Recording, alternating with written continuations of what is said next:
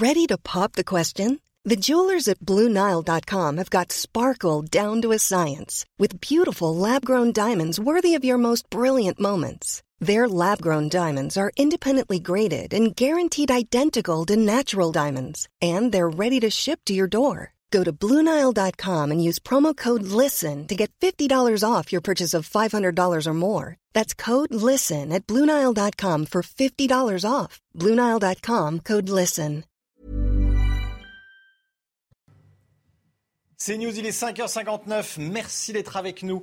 À la une ce matin, ce coup de théâtre cette nuit à l'Assemblée nationale. L'examen du projet de loi sur le pass vaccinal a été suspendu avec un vote des députés. Ça devrait repousser la date de mise en application de ce pass vaccinal au-delà du 15 janvier. On va y revenir avec vous. Samy Sfaxi, à tout de suite, Samy. Tristesse et hommage depuis hier soir après l'annonce de la mort d'Igor Bogdanov. Il est décédé du Covid, comme son frère Grishka, il y a six jours. Le capteur, les capteurs de CO2 de plus en plus utilisés dans les classes. Comment ça marche? On est allé dans une classe du Nord. Tempête de neige à Washington, Air Force One, l'avion du président américain Joe Biden retardé d'une demi-heure. Au programme également bataille de boules de neige, nous dira Elisabeth Guedel en direct New York. A tout de suite, Elisabeth. Et puis le PSG qui se qualifie facilement pour les huitièmes de finale de Coupe de France en battant Vannes 4 buts à 0. Les Bretons sont bien battus. Hein. Les meilleures images du match à suivre. Coup de théâtre donc à l'Assemblée nationale cette nuit où l'examen du projet de loi instaurant le pass vaccinal a été suspendu, donc retardé, Jeanne Cancard. Hein. Oui, une majorité de députés a refusé par un vote à main levée de poursuivre les débats comme l'avait demandé le gouvernement après minuit. Retour sur cette fin de soirée très agitée avec Vincent Fernandez. Il est aux alentours de minuit dans l'hémicycle. Olivier Véran demande la poursuite des débats sur le projet de loi transformant le pass sanitaire en passe vaccinal. Nous considérons que l'enjeu en vaut très largement la chandelle. Les Français attendent des mesures pour pouvoir les protéger et nous souhaitons aller au bout de ce texte et sans délai. Merci. Ce qui devait être une formalité s'avère être un échec. On suspend. Les députés votent la suspension des discussions sous les applaudissements de l'opposition. J'espère que nous allons cette semaine retrouver suffisamment de temps pour pouvoir euh, euh, reprendre l'examen de ce texte. Nous avons euh, fait peut-être une centaine d'amendements, il en reste, il en reste 500, donc on a encore du pain sur la planche. L'examen du projet de loi devrait reprendre ce soir ou demain. La mise en place du pass vaccinal, s'il est voté, pourrait être repoussée. Samy Sfaxi avec nous. Samy, c'est un véritable camouflet pour le gouvernement. Hein. Oui, ce qui est sûr, c'est que le gouvernement, il ne s'y attendait euh, absolument pas. Ça va décaler l'entrée en vigueur du, du, pass vaccinal très certainement après le, le, 15 janvier. Bien sûr, il sera voté, ce pass vaccinal, mais ça chamboule quand même le calendrier de l'exécutif et surtout, ça résonne comme un symbole. Le gouvernement ne peut pas imposer son rythme, surtout notamment sur les questions démocratiques. Et très franchement, il restait plus de 500 amendements romains. Ça emmenait les discussions jusqu'à 7, 8 heures du matin. Je veux dire, qui peut comprendre ici qu'un texte aussi fondamental pour euh, les Français, qui va avoir un impact aussi important sur leur quotidien, soit débattu en pleine nuit par une poignée de députés? Non, ce n'est pas sérieux. On parle depuis des années de la défiance envers les responsables politiques. Ce genre de comportement, ça y participe. En vérité, le gouvernement a encore une fois voulu aller trop vite et en vérité, il s'est pris les pieds dans le tapis. Merci Samy, restez avec nous avant cette suspension de séance. Des débats houleux ont eu lieu à l'Assemblée dans l'hémicycle comme celui entre Jean-Luc Mélenchon et Olivier Véran. Hein. Le chef de file des Insoumis qui a fustigé le projet de loi et s'est emporté contre un texte, contre un texte qui provoque selon lui le chaos, ce à quoi n'a pas tardé à répondre le ministre de la Santé. Écoutez. Nous sommes exaspérés par cette incapacité à prévoir, à organiser à l'avance. Vous avez semé un chaos indescriptible du fait de votre imprévoyance. Vous avez comparé le vaccin ARN messager, je cite, à des surgelés vendus dans des supermarchés. Voilà qui est très bon pour la confiance des Français. Vous avez parlé de ce machin Pfizer que jamais, jamais vous ne recevriez. Je crois que vous avez reçu votre troisième dose de, Pfizer, monsieur le député. Lorsque vous êtes allé en Guadeloupe, en pleine vague épidémique, c'était pour soutenir les soignants qui refusaient de se faire vacciner. Moi, on m'a appris un, dicton, un proverbe. L'erreur est humaine, persévérer est diabolique. Autre moment fort de cette soirée à l'Assemblée, le témoignage poignant du euh, député La République En Marche, Raphaël Gérard, victime d'un Covid long. L'élu a raconté son quotidien chamboulé par la maladie depuis mars 2020. Le député avait été hospitalisé et plongé dans un long coma. Aujourd'hui encore, il emporte les séquelles. Écoutez. Ma liberté aujourd'hui, voyez, elle est là. C'est 30 cm de câble et 3 kg de matériel que je porte 24 heures sur 24 jusqu'à la fin de mes jours. C'est ça la réalité, c'est la mienne et c'est celle de dizaines de milliers de personnes dans ce pays dont la vie a été bouleversée par une épidémie. Aujourd'hui, ces personnes, elles sont fragiles. Quand vous regardez les, publics qui sont en, réanimation, vous avez une part importante, 80% de non-vaccinés et 20% de gens qui, comme moi, n'ont pas envie de revivre ça.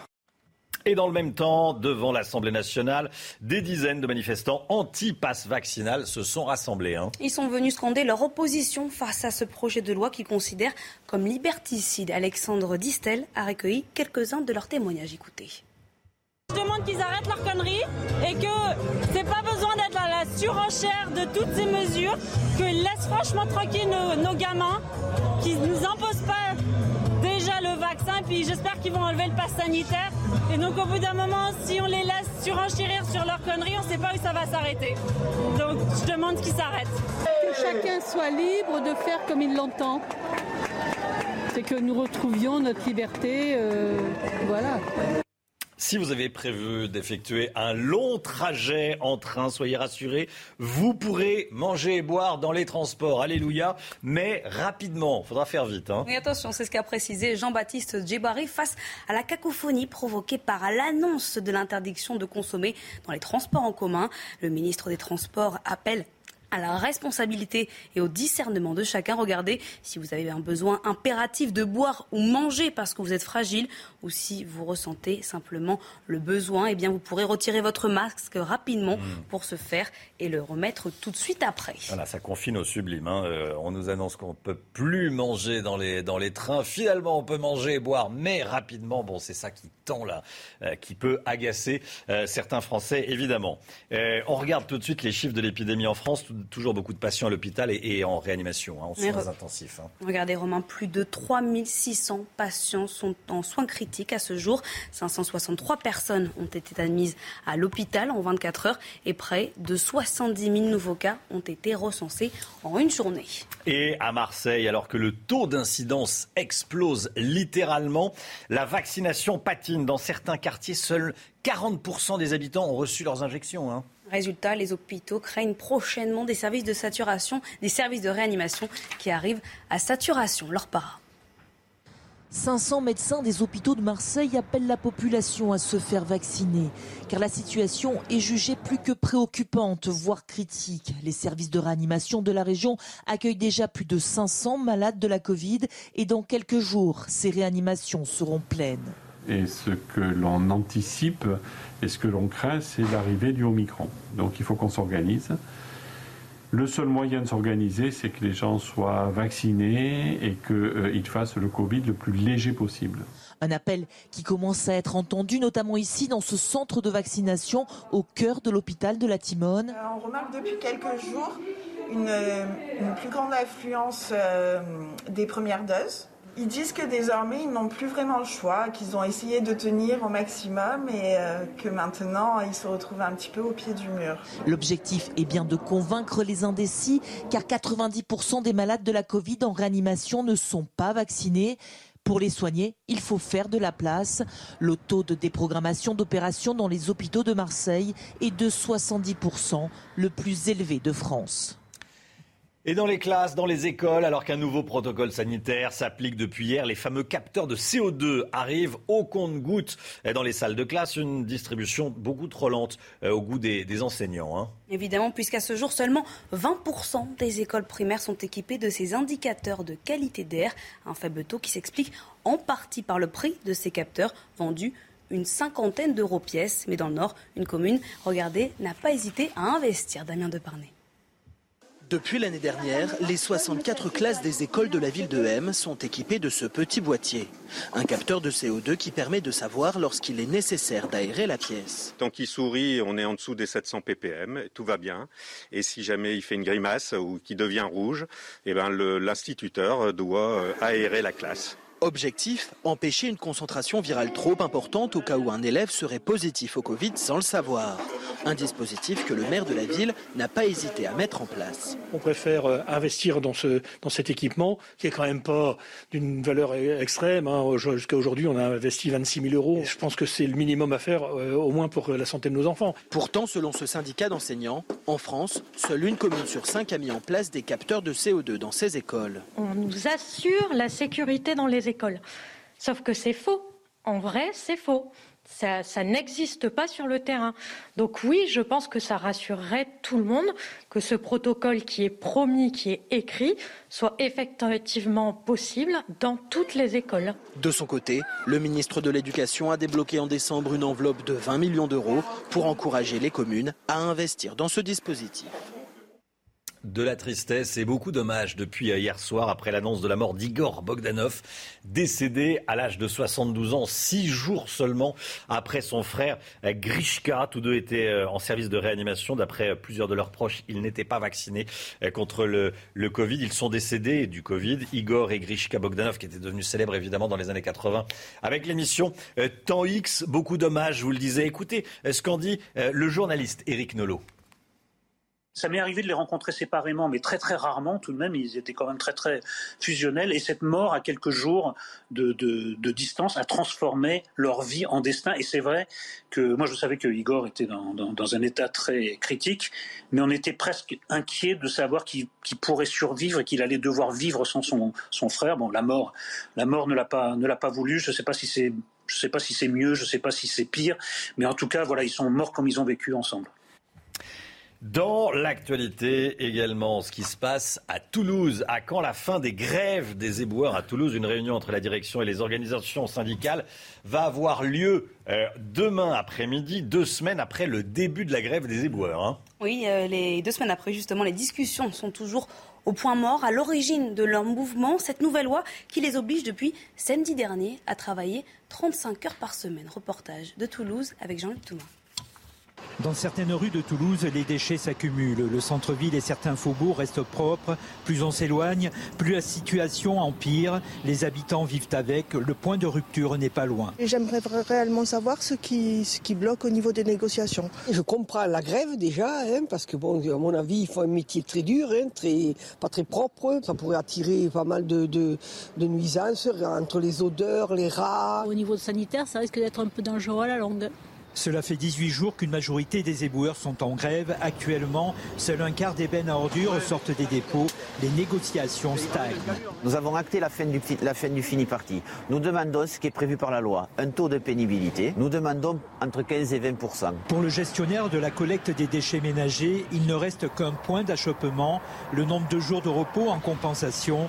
Les syndicats ont demandé 74 puis 34 jours.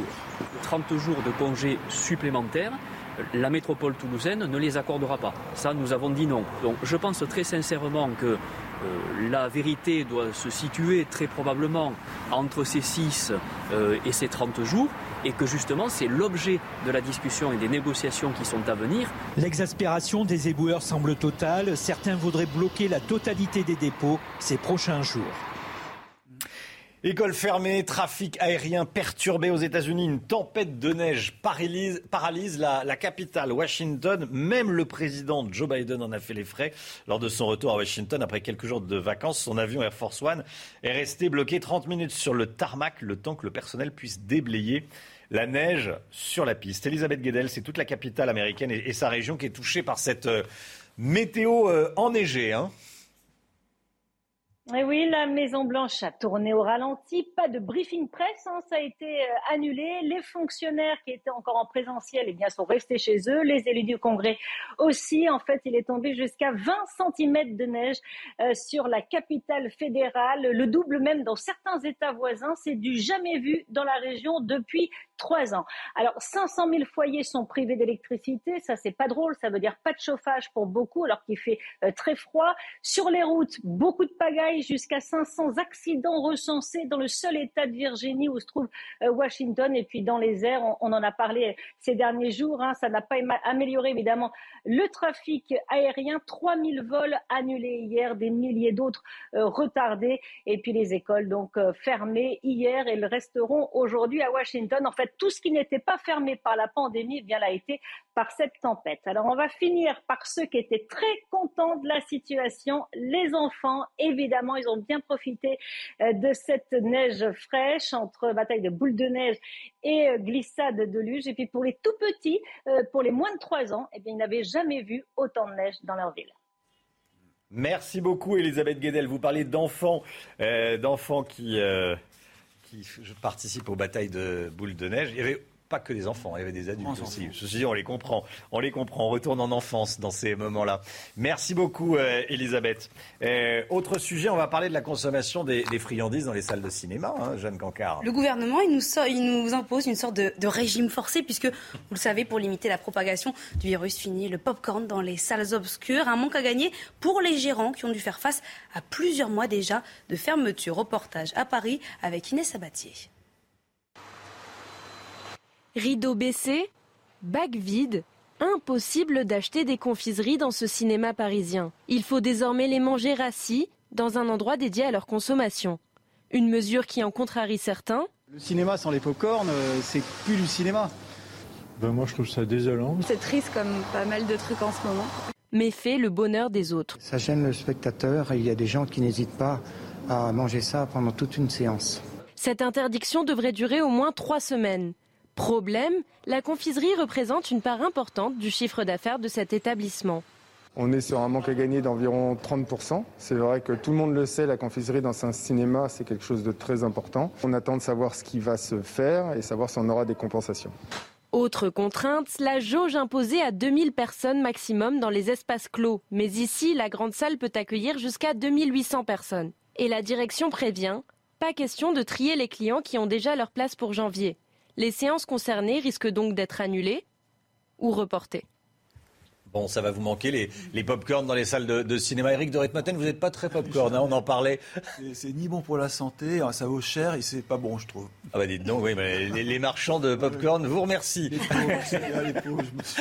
Samy, vous, alors par contre, tout le temps. Ah, je suis adepte. Hein. Ah oui, alors là, il n'y a aucun problème. Euh, presque tout le temps, j'ai mon petit pop-corn et, sucré d'ailleurs, je précise. Ah oui, c'est vrai qu'on peut les manger sucrés ou, ou salés, effectivement.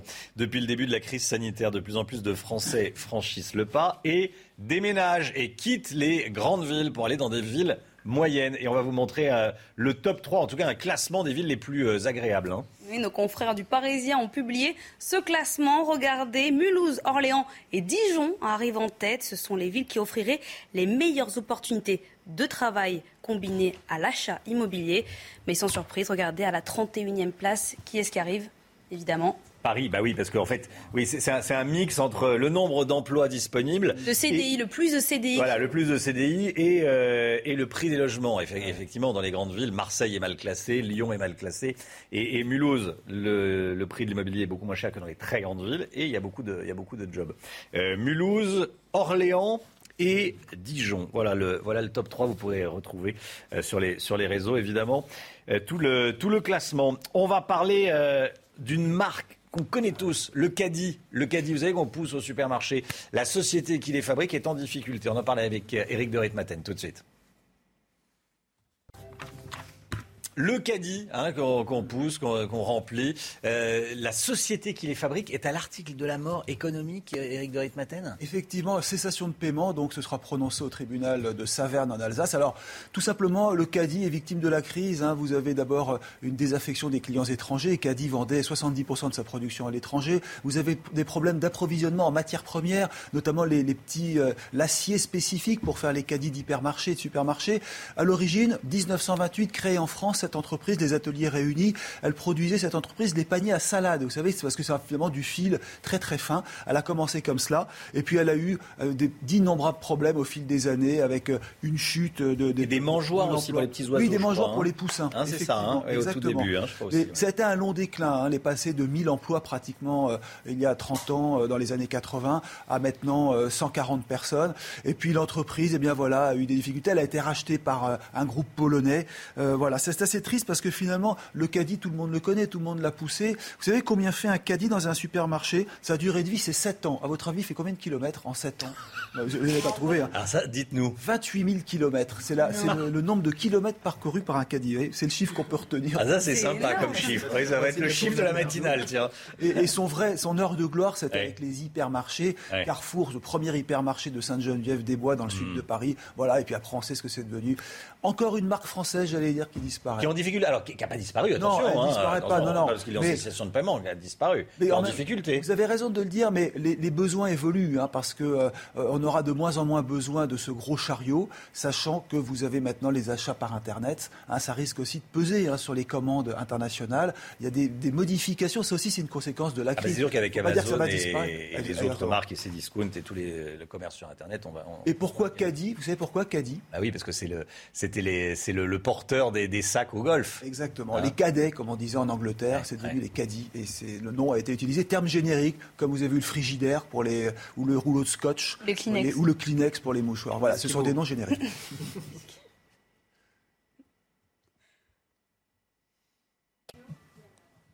CNews, il est 6h20. Merci d'avoir choisi CNews pour vous réveiller euh, ce matin. Beaucoup d'actualités, euh, évidemment, et euh, de la tristesse et des hommages depuis hier soir, après l'annonce de la mort d'Igor Bogdanov. Il avait 72 ans, il est décédé du Covid, comme son frère, son frère Grishka, il y a seulement 6 jours. Restez bien avec nous, on va y revenir tout au long de la matinale, évidemment. À tout de suite. Rendez-vous avec Pascal Pro dans l'heure des pros, du lundi au vendredi de 9h à 10h30. Le sport, et on commence avec la qualification du PSG en huitième de finale de la Coupe de France. Et pour ce premier grand rassemblement soumis à une jauge, les Parisiens se sont imposés face à Vannes sans difficulté. 4 buts à 0 avec un triplé de Kylian Mbappé et un but de Kipembe. Avec cette victoire, forcément, le club démarre l'année en fanfare. Mais il faut quand même noter, ils sont pas trop mal, ils sont quand même bien défendus. Voilà. Les Bretons sont bien défendus. Voilà, faut quand même souligner Euh, Maurizio Pochettino l'a dit, hein, que les, les Bretons euh, de Vannes s'étaient bien défendus hier soir. Richard Gasquet, positif au Covid. Il a été obligé de déclarer forfait hier dès le premier tour d'un tournoi à Melbourne. hein. Le Français de 35 ans a été placé à l'isolement pour une semaine. Il a donc fait une croix sur tous les matchs qu'il devait disputer.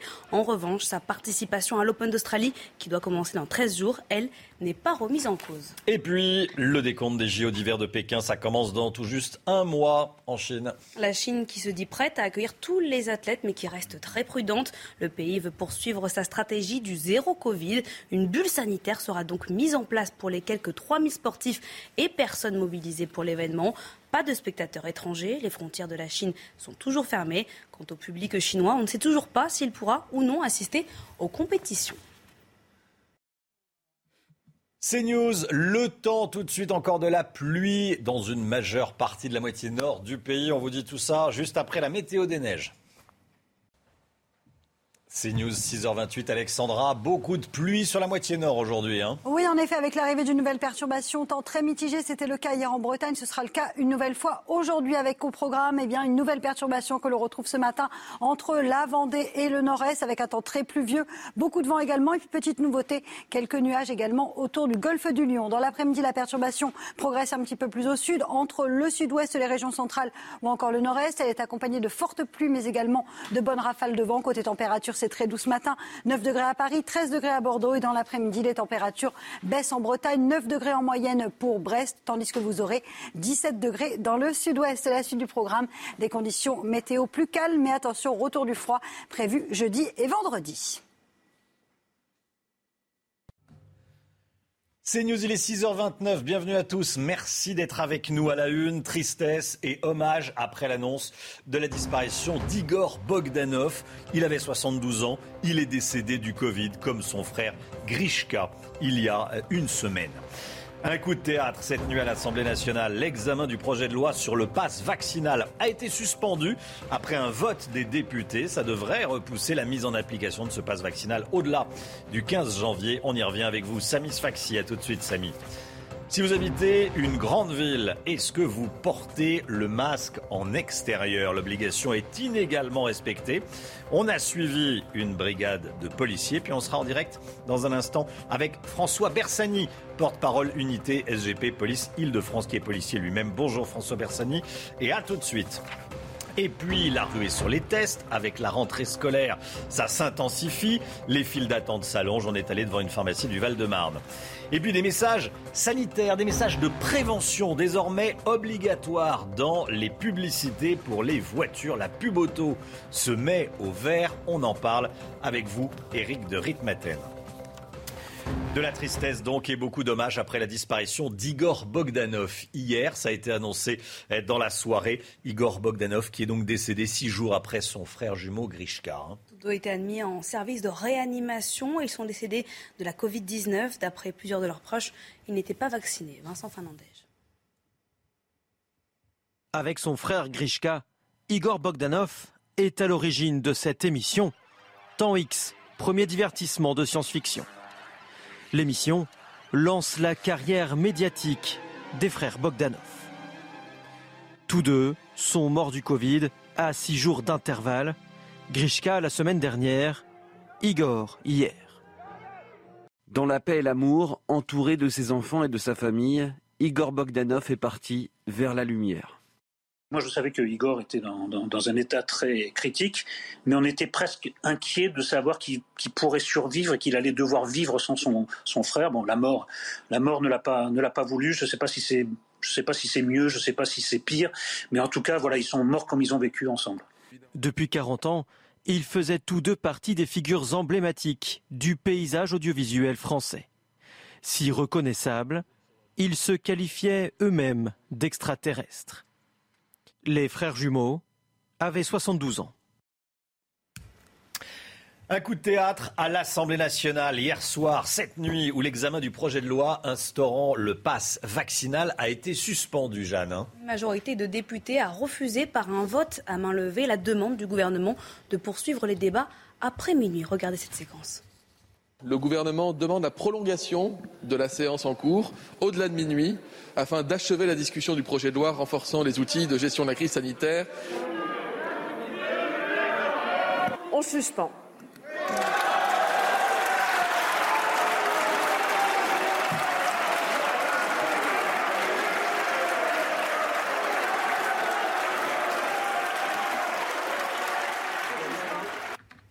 Et cette suspension surprise pourrait bien chambouler le calendrier d'adoption définitive du texte, donc le calendrier et la mise en application de ce passe vaccinal. Euh, écoutez ce que nous a dit hier soir Annie Genevard, vice-présidente Les Républicains de l'Assemblée nationale. La majorité des députés a considéré que euh, ce texte, euh, il valait mieux l'étudier plus tardivement dans de meilleures conditions. C'est une procédure qui est conforme à l'article 50 du règlement. Donc le gouvernement a demandé à poursuivre les débats. Euh, moi, j'ai soumis cette demande au vote des députés et une majorité de députés a souhaité euh, que l'examen du texte soit euh, reporté. Alors maintenant, il faudra trouver du temps disponible dans la semaine pour, pour en continuer l'examen. Quel cafouillage. Samis Faxi, comment est-ce qu'on en est arrivé là? Bah, D'abord, ce qui est sûr, c'est que c'est vraiment un cafouillage parce que tout portait à croire que l'examen allait durer toute la nuit jusqu'à 6-7 heures. Certains parlaient de 9 heures euh, du matin, sauf que. Et même d'ailleurs, Olivier Véran s'était confié auprès de quelques députés, leur avait dit Moi, je suis prêt à rester toute la nuit avec vous pour répondre à tous vos amendements. Sauf que c'est pas ce qui s'est passé. En fait, euh, ce qui s'est passé, c'est que au moment, vous l'avez vu, Olivier Véran, pour aller au-delà de minuit, il faut demander, il faut passer par un vote. À ce moment-là, il y a une sorte d'alliance des oppositions, des socialistes, des insoumis, des communistes. Et c'est là où il y a une surprise aussi des républicains, les LR, qui sont revenus un peu en courant comme ça au sein de l'hémicycle, ont regagné leur siège et ont voté en disant non, on ne veut pas que la séance se poursuive après minuit. Et donc c'est pour ça qu'il y avait cette, majorité dans l'opposition. Donc qu'est-ce qui va se passer maintenant? Eh bien ce matin à 10h, il va y avoir la conférence des présidents qui va se réunir pour trouver une nouvelle date. Aujourd'hui, euh, ce qui est sûr, c'est qu'il n'y aura pas un nouvel examen parce que Olivier Véran, il est auditionné au, Sénat à 17h30, donc ça ne sera pas possible. Et ce qui est sûr, c'est que ça va décaler très certainement la mise en application du pass vaccinal. Ce ne sera pas le 15 janvier. Merci Samy. Vous l'aurez sûrement remarqué, l'obligation du port du masque en extérieur dans les euh, centres-villes des, grandes villes n'est pas véritablement respectée. Il, ça l'est, mais inégalement. Hein. Et particulièrement dans les villes qui ont remis en place récemment cette mesure, comme à Paris, où les contrôles sont donc renforcés. Reportage avec Fabrice Elsner et le récit est signé Yael Benamou. Monsieur, bonjour. Je vous laisse mettre votre masque, s'il vous plaît. Des policiers qui contrôlent de manière aléatoire les passants dans ce quartier très fréquenté de la capitale. La mesure est entrée en vigueur le 31 décembre. La plupart des Parisiens le savent, à quelques exceptions près. Faut mettre le masque dans la maintenant. Je sais pas. C'est combien l'amende? Je sais pas, monsieur. 135 euros. C'est juste peut-être un manque d'information. C'est une mesure qui est récente. Après, quand on leur demande, euh, généralement, il y a peu de réticence euh, à le porter. Et généralement, euh, comme vous pouvez le constater, ça se passe plutôt bien. Mais face aux provocations. Vous dites que vous ne saviez pas, mais au moment où vous nous avez vus, vous avez sorti instinctivement votre masque de la poche. Non, parce que en plus, vous n'avez pas un grand sourire. Que quelque part, vous saviez. Et aux justifications farfelues, les forces de l'ordre n'hésitent pas à verbaliser. Comme ce jeune homme qui dit avoir perdu son masque après sa séance de piscine. Monsieur, c'était la priorité, monsieur. Là, quand vous êtes euh, non porteur du masque, vous, aurez dû me dire je vais chercher un masque. D'accord? Tout le monde est informé qu'on est dans une situation de crise sanitaire. Euh, ça fait jamais plaisir euh, de se prendre une amende de 135 euros, mais honnêtement, les gens comprennent pourquoi on est là et le sens de notre démarche. Dans certaines villes, le port du masque est devenu obligatoire dès l'âge de 6 ans. François Bersani avec nous, porte-parole unité GP Police Île-de-France. Merci d'être en direct dans la matinale CNews. Euh, les contrôles ont l'air de plutôt bien se passer. Hein oui, dans l'ensemble, nous n'avons pas de, de, remontée sur euh, une hostilité euh, forte des personnes que, l'on rencontre. Après, euh, la police nationale fait comme à l'habitude, elle fait preuve de, discernement. On a pu voir sur certaines de vos images que les rues n'étaient pas bondées. Et donc, dans ces cas-là, c'est vrai que nos collègues apprécient aussi la situation au cas par cas. Hum. La tolérance, le discernement, ça va durer jusqu'à quand?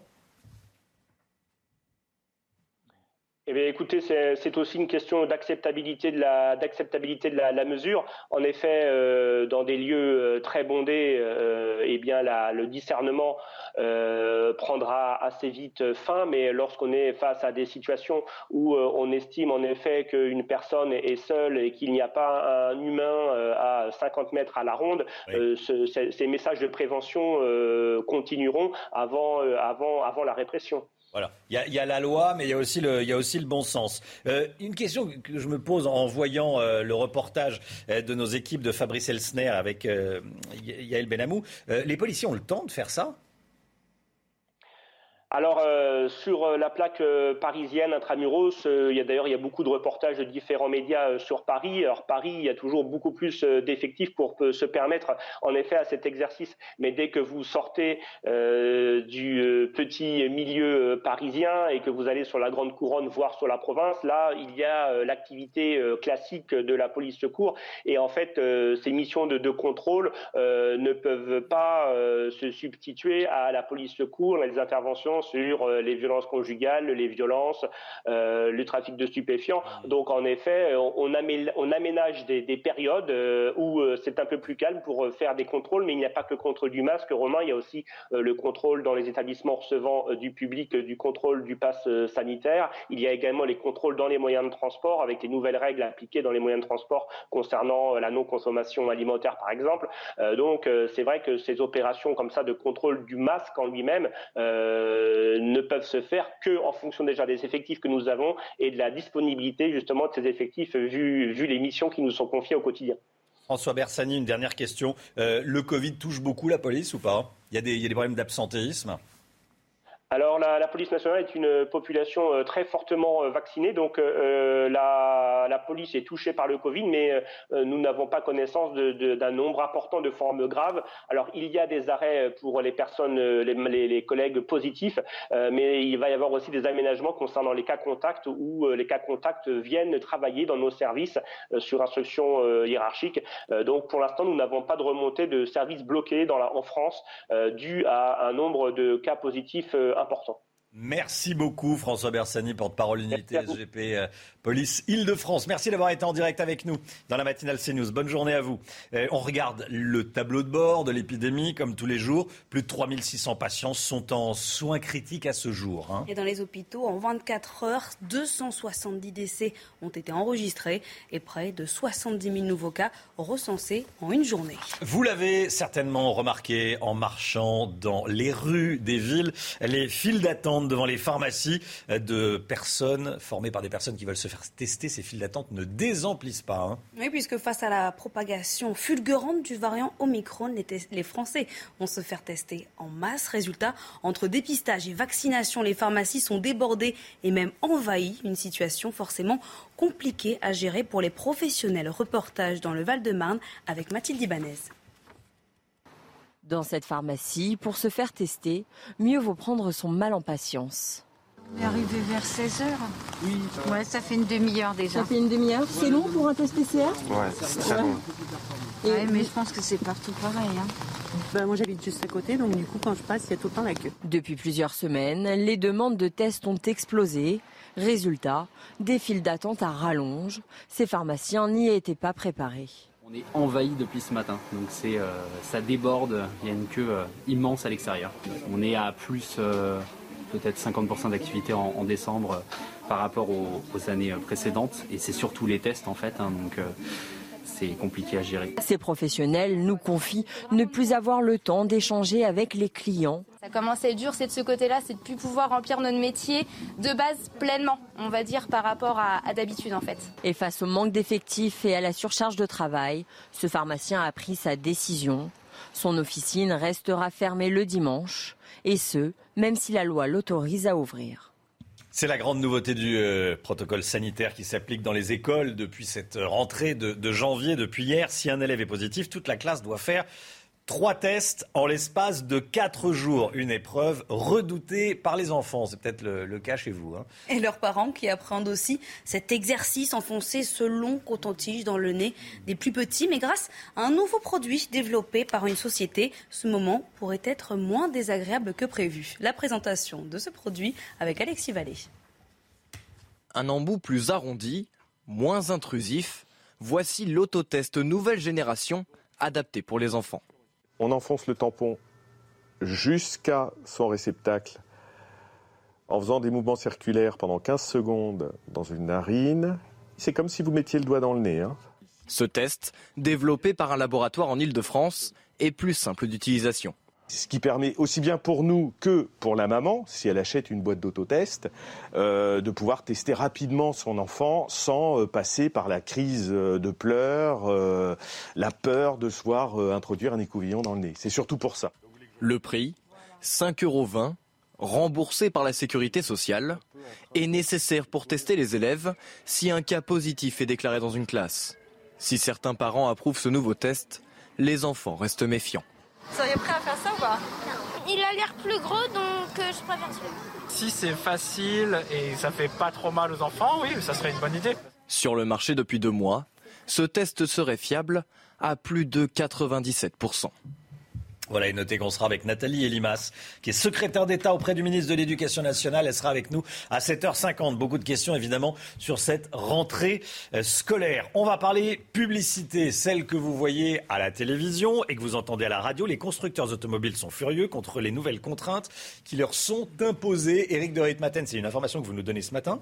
Des mentions très contraignantes vont devoir être mentionnée, donc inscrite sur les publicités pour les voitures. Expliquez-nous à partir de quand déjà? Alors à partir du 1er mars, donc les publicités euh, radio, télé, presse écrite, toutes les pubs devront avoir des mentions très spéciales, comme par exemple au quotidien, prenez les transports en commun, ou bien pour les transports courts, prenez plutôt le vélo, ou enfin pensez au covoiturage. Voilà, c'est quand même très paradoxal, parce que avec moi l'automobile, c'est la liberté, c'est fait pour se déplacer. Là, eh bien, ces mentions ressemblent un petit peu à ce que l'on a vu pour euh, la limitation de l'alcool, par exemple, consommer de l'alcool avec modération, ou bien manger euh, des aliments trop gras et mauvais pour la santé. Eh bien, on en arrive maintenant justement à ces messages qui visent, bien sûr, à décourager l'usage de l'automobile. C'est ça donc qui va vraiment changer. Alors, les constructeurs sont vraiment inquiets. Je les ai contractés hier soir à la chambre syndicale. Ils sont inquiets parce que, euh, bien entendu, d'abord, un, ils ont fait des efforts depuis des années avec la réduction de la pollution. Deux, l'automobile souffre en ce moment. Hein. Elle a quand même perdu 25% en termes de vente sur, depuis deux ans. Ça n'a pas remonté. 2020 hein. était très mauvais, 2021 était encore très mauvais.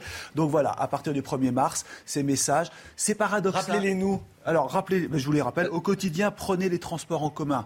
sur, une, sur une marque automobile, vous aurez ça. Ou deuxièmement, pour les transports courts, pour les trajets courts, pensez euh, à la marche ou au vélo. Troisième message, pensez au covoiturage. Ça fait rire, bien entendu. Euh, c'est comme la, c'est comme la publicité pour euh, les cigarettes. les, alors les cigarettes, oui, enfin il n'y a plus de publicité pour les cigarettes, mais pour l'alcool. Euh, et puis pour les, pour les fruits et légumes aussi. Ouais.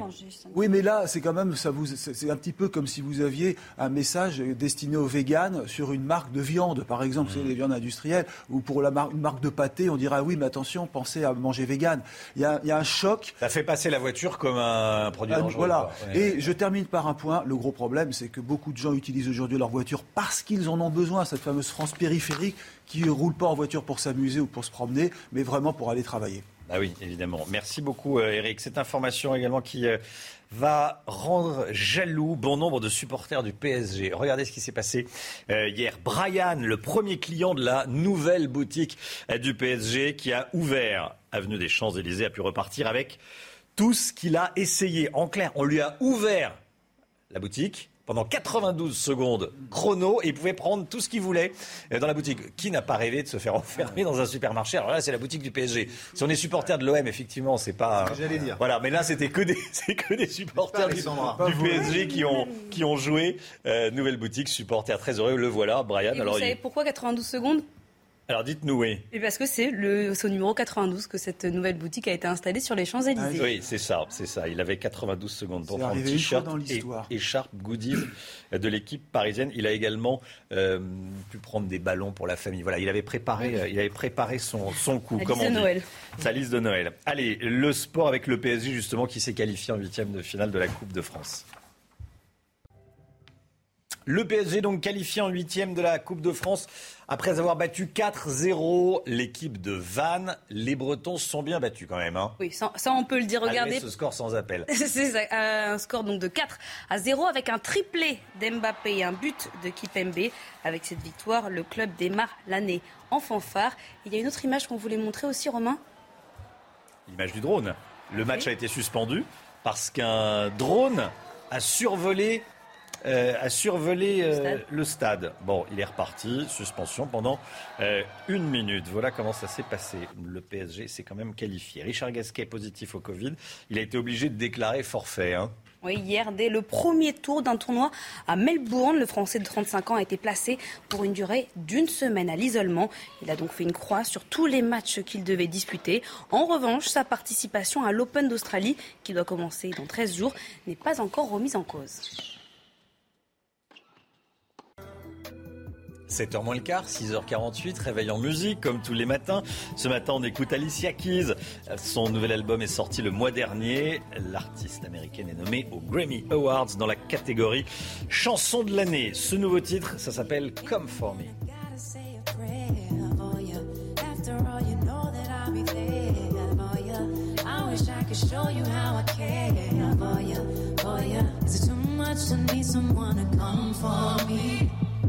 Just need someone to run to me. I need someone to come for me. And that'll be enough for me. Girl, you bring me up,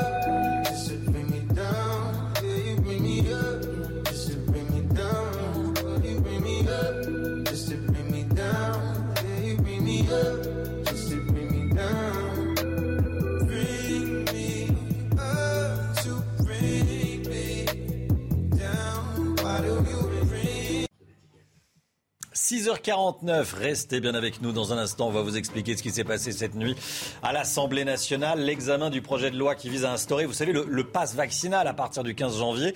L'examen a été suspendu. Pourquoi? Que s'est-il passé? Pourquoi les députés ont-ils voté cette suspension? On va y revenir avec vous, Samy Sfaxi. Euh, à tout de suite, Samy. Et puis on reviendra également euh, sur euh, le décès qui a été annoncé hier en fin de journée d'Igor Bogdanov. Il avait 72 ans. Il est décédé une semaine seulement après euh, son frère Grishka. Ils sont tous les deux euh, décédés du, Covid. On va y revenir évidemment euh, à 7h. Restez bien avec nous sur CNews. À tout de suite. Rendez-vous avec Jean-Marc Morandini dans Morandini Live du lundi au vendredi de 10h30 à midi.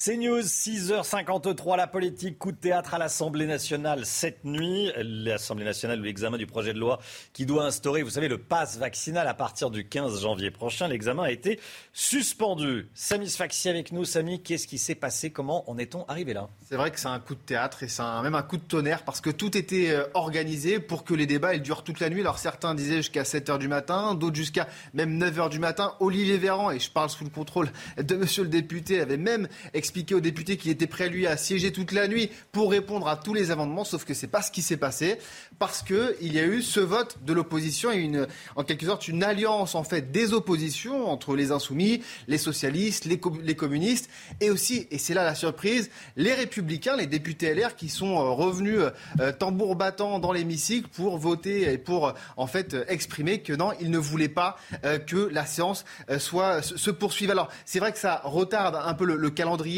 euh, de, l'exécutif. Comment ça va se passer? Eh bien aujourd'hui, il va y avoir la conférence des présidents à 10 h qui va se réunir pour euh, déterminer une nouvelle date d'examen du texte, sauf que ça ne sera pas étudié aujourd'hui parce que Olivier Véran, il a une audition au Sénat à 17h30, donc ça sera encore prolongé de, quelques jours. Ça sera voté, ce texte, ce passe vaccinal, il sera voté, mais bon, ça sera euh, décalé de, de quelques jours et le 15 janvier, ce sera, ce sera pas applicable. Samy, on peut parler de camouflet pour le gouvernement?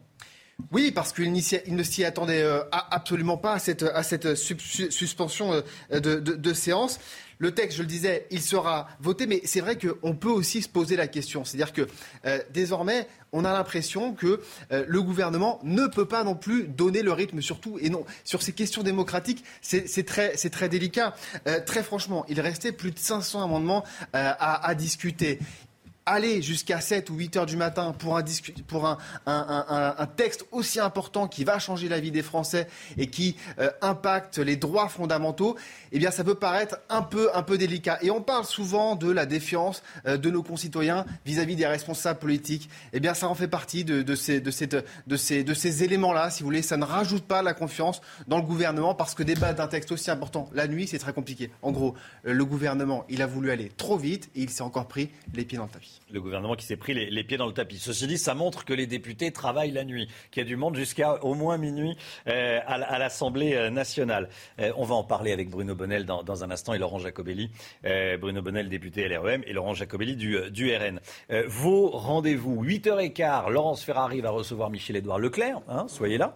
Michel-Édouard Leclerc, invité de Laurence. Et puis, à 9h, Marlène Schiappa sera l'invité de Pascal Pro, ministre délégué à la citoyenneté. Marlène Schiappa dans l'heure des pros.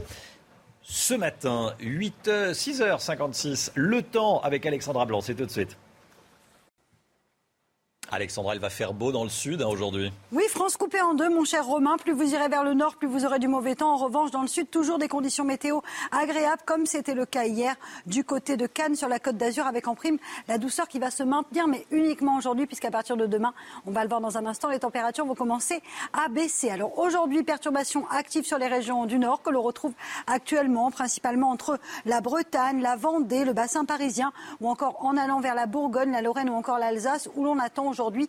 Localement, entre 10 et 15 jours de pluie pour cette journée de mardi. On a également de bonnes rafales de vent et puis un temps un petit peu plus nuageux autour du golfe du Lion. Dans l'après-midi, la perturbation, justement, va gagner les régions du sud. On va la retrouver entre le Pays Basque, l'Occitanie, les régions centrales ou encore le nord-est du pays. Petite nouveauté, retour de quelques flocons de neige en montagne et toujours beaucoup de vent, des vents assez forts entre le centre et le nord-est du pays avec des rafales de l'ordre de 90 km par heure. Côté température, c'est encore très doux ce matin, pas de gelée, 9 degrés à Paris, 13 degrés pour Bordeaux ou encore 8 degrés à Marseille. Et dans l'après-midi, les températures vont commencer à baisser sur le nord-ouest, 9 degrés en moyenne euh, pour Brest. Vous aurez toujours 10, 10 degrés à Paris et ça reste très doux dans le sud avec 17 degrés à Clermont-Ferrand ou encore 16 degrés du côté de Toulouse. Alexandra, quel est le programme pour ces trois prochains jours? Vous allez ressortir euh, vos bonnets, vos écharpes, mon cher Romain, parce que oui, le froid va revenir à partir du milieu de semaine et oui, températures qui vont donc dégringoler à partir de demain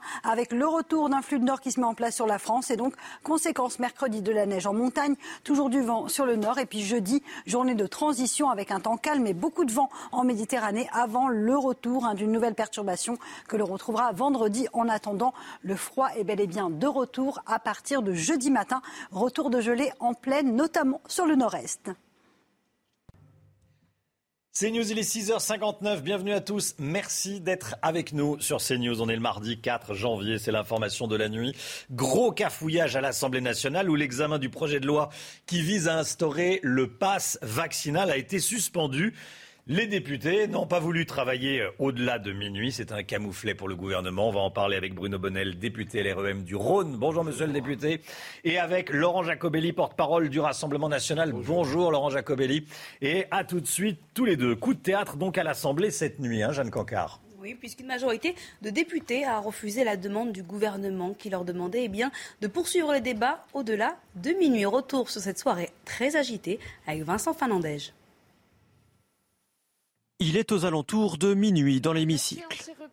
Olivier Véran demande la poursuite des débats sur le projet de loi transformant le pass sanitaire en passe vaccinal. Nous considérons que l'enjeu en vaut très largement la chandelle. Les Français attendent des mesures pour pouvoir les protéger et nous souhaitons aller au bout de ce texte et sans délai. Merci. Ce qui devait être une formalité s'avère être un échec.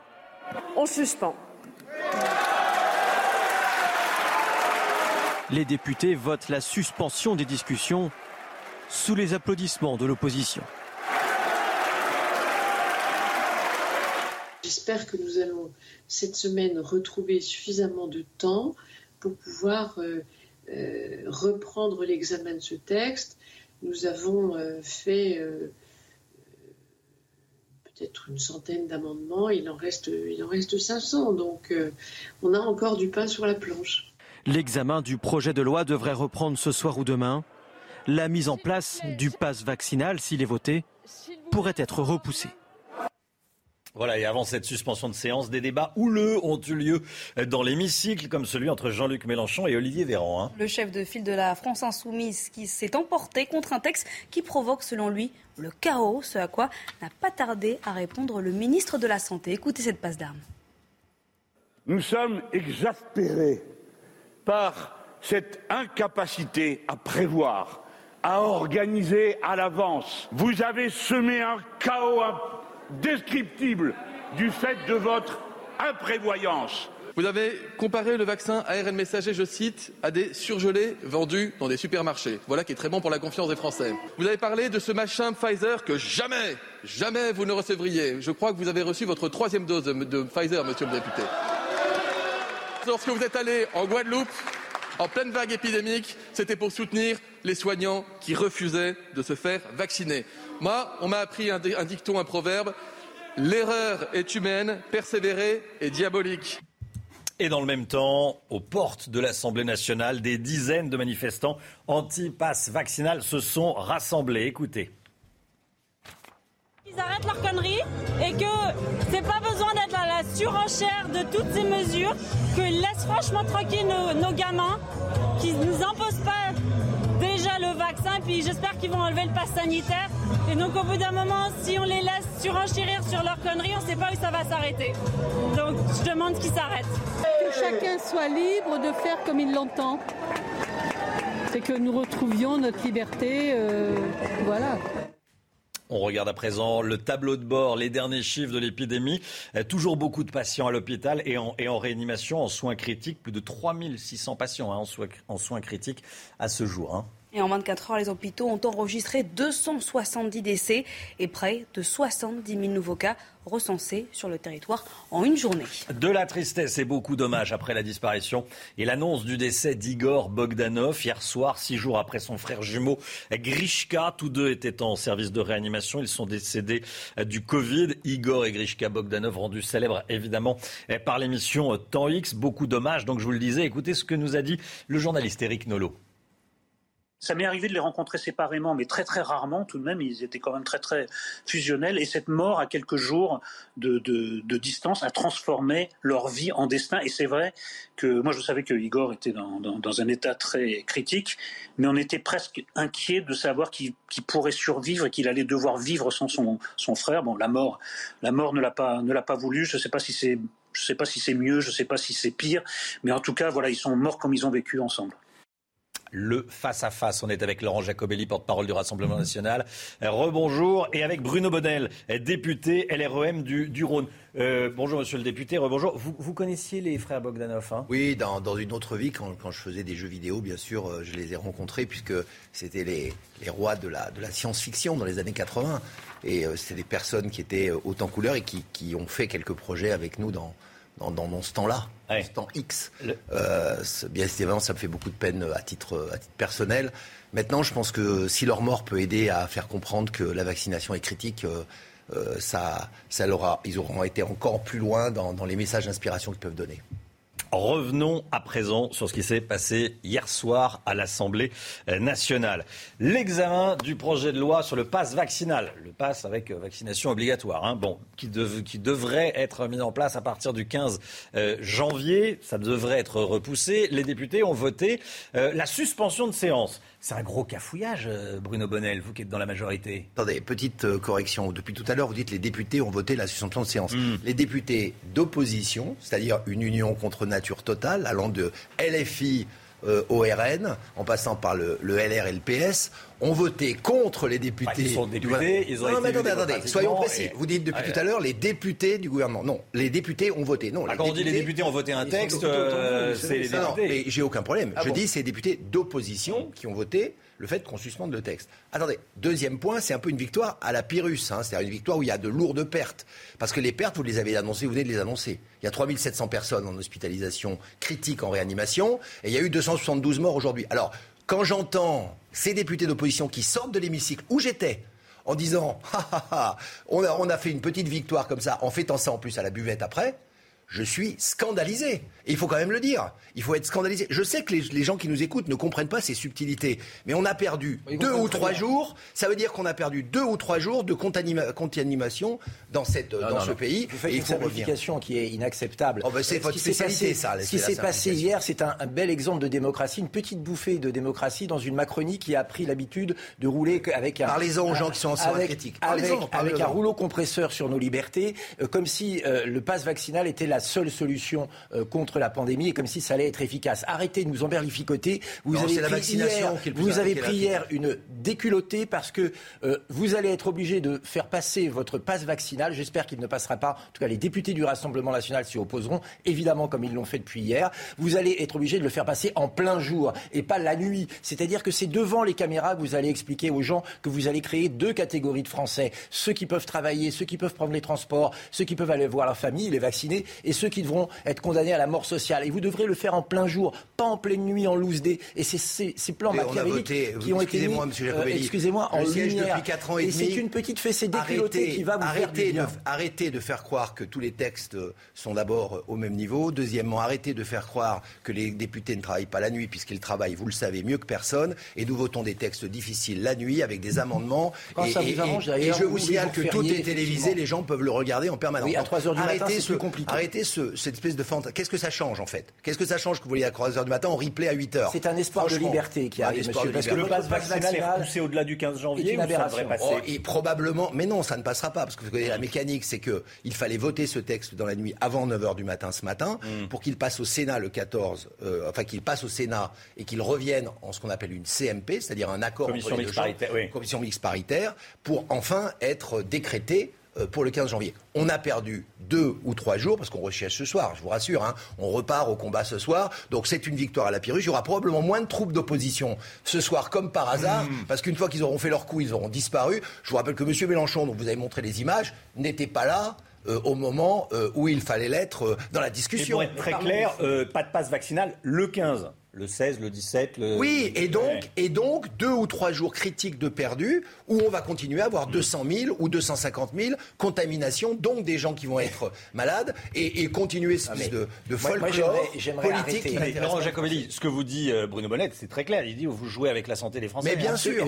Est-ce qu'on peut répondre à ça? Parce que bah, si, si, le pass vaccinal était utile, euh, évidemment, nous voterions pour. Or, le pass vaccinal, c'est une réduction. Mais vous êtes d'accord pour la vaccination, par contre Par contre, je vais me terminer mon, mon propos si ça vous dérange. Oui, mais j'aimerais que vous disiez si vous êtes d'accord pour la vaccination. un problème quand on, quand on, vous répond quand il y a une opposition, mais il va falloir vous y habituer maintenant. cette nuit, j'espère que ça vous a servi de leçon. Donc, ce que j'aimerais dire, c'est que ce pass vaccinal ne servira pas, il faut le dire aux Français, à endiguer euh, l'épidémie. Aujourd'hui, on peut être vacciné et transmettre et recevoir le virus, il faut inciter les Français, notamment les plus fragiles, fragiles à se faire vacciner. C'est une arme de défense personnelle. Vouloir faire du vaccin obligatoire la seule arme contre le virus, c'est un échec. On le voit aujourd'hui avec les taux euh, qui sont euh, en France, qui sont exceptionnels et historiques. Il faut jouer sur d'autres. je ne suis pas médecin, mais je vais vous répondre que euh, les médecins disent que grâce à la vaccination, on maîtrise le, nombre de patients en réanimation et en soins critiques. Et Justement. que la majorité des gens qui sont en soins critiques et sont donc en danger de mort, hein, pour être très, Vous avez clair. Tout dit. Hein. Il faut sauver des vies. On est tous d'accord là-dessus. Et je pense que ce sont des gens qui ne sont pas vaccinés. Il y a consensus. C'est sur la méthode qu'il n'y a pas consensus. Hmm. C'est-à-dire que même si 100% des Français étaient vaccinés. Vous êtes d'accord sur la vaccination, l'incitation, pas sur la forme. L'incitation, pas sur l'obligation. Et surtout, le vrai problème, vous l'avez dit, Romain Desarmes, c'est l'hôpital.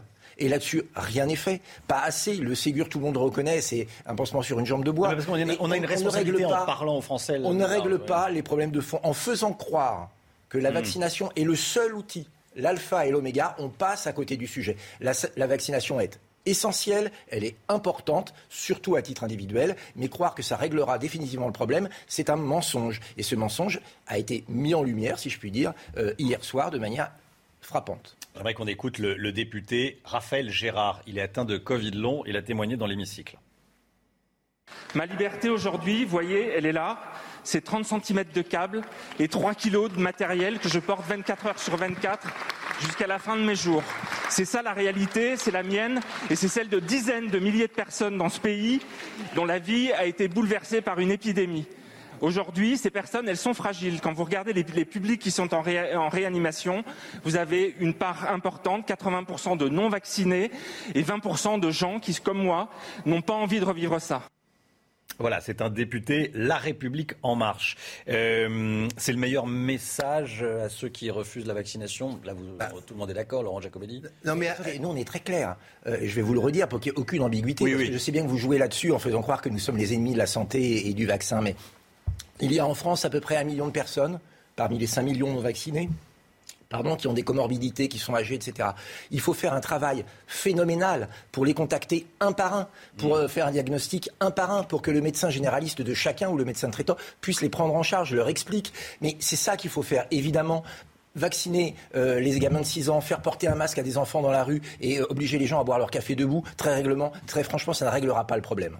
Euh, je pense que d'abord ce travail est fait, hein, contrairement à toutes les fadaises qui sont racontées. ce travail est fait quotidiennement, mais d'autre part, il faut aller vers une vaccination beaucoup plus large pour éviter ce que vous venez de dire, c'est-à-dire se retrouver en réanimation à l'hôpital et malheureusement. On en sortira quand de ce passe vaccinal? Il va être voté. Mais, c'est euh, la, la, question. l'obligation d'un vaccin, on va en sortir C'est-à-dire que euh, l'été prochain, on, sortira de cette Non, vous savez, le coronavirus, c'est un, on en apprend tous les jours. Moi, ce que j'ai compris, d'ailleurs, en écoutant beaucoup sur votre plateau, hein, des médecins qui viennent vous parler, eh bien, c'est que c'est un petit peu comme la grippe peut-être qu'on aura, peut-être qu'on aura une vie où chaque les, année. Les médecins disent également que sa dangerosité s'amoindrit. On n'en sait, non, non, mais on n'en sait rien. Je pense qu'il faut pas tous qu'on soit des, professeurs Mm. de médecine professionnelle. Aujourd'hui, on progresse dans la maladie, on s'aperçoit qu'effectivement, il faut des rappels réguliers. Est-ce que c'est permanent ou est-ce qu'elle disparaîtra? Personne ne sait vous le dire aujourd'hui. En tout cas, ce qu'on sait, c'est quand on est vacciné, on risque beaucoup, beaucoup, beaucoup moins, des centaines de fois moins, de finir en réanimation et donc de mourir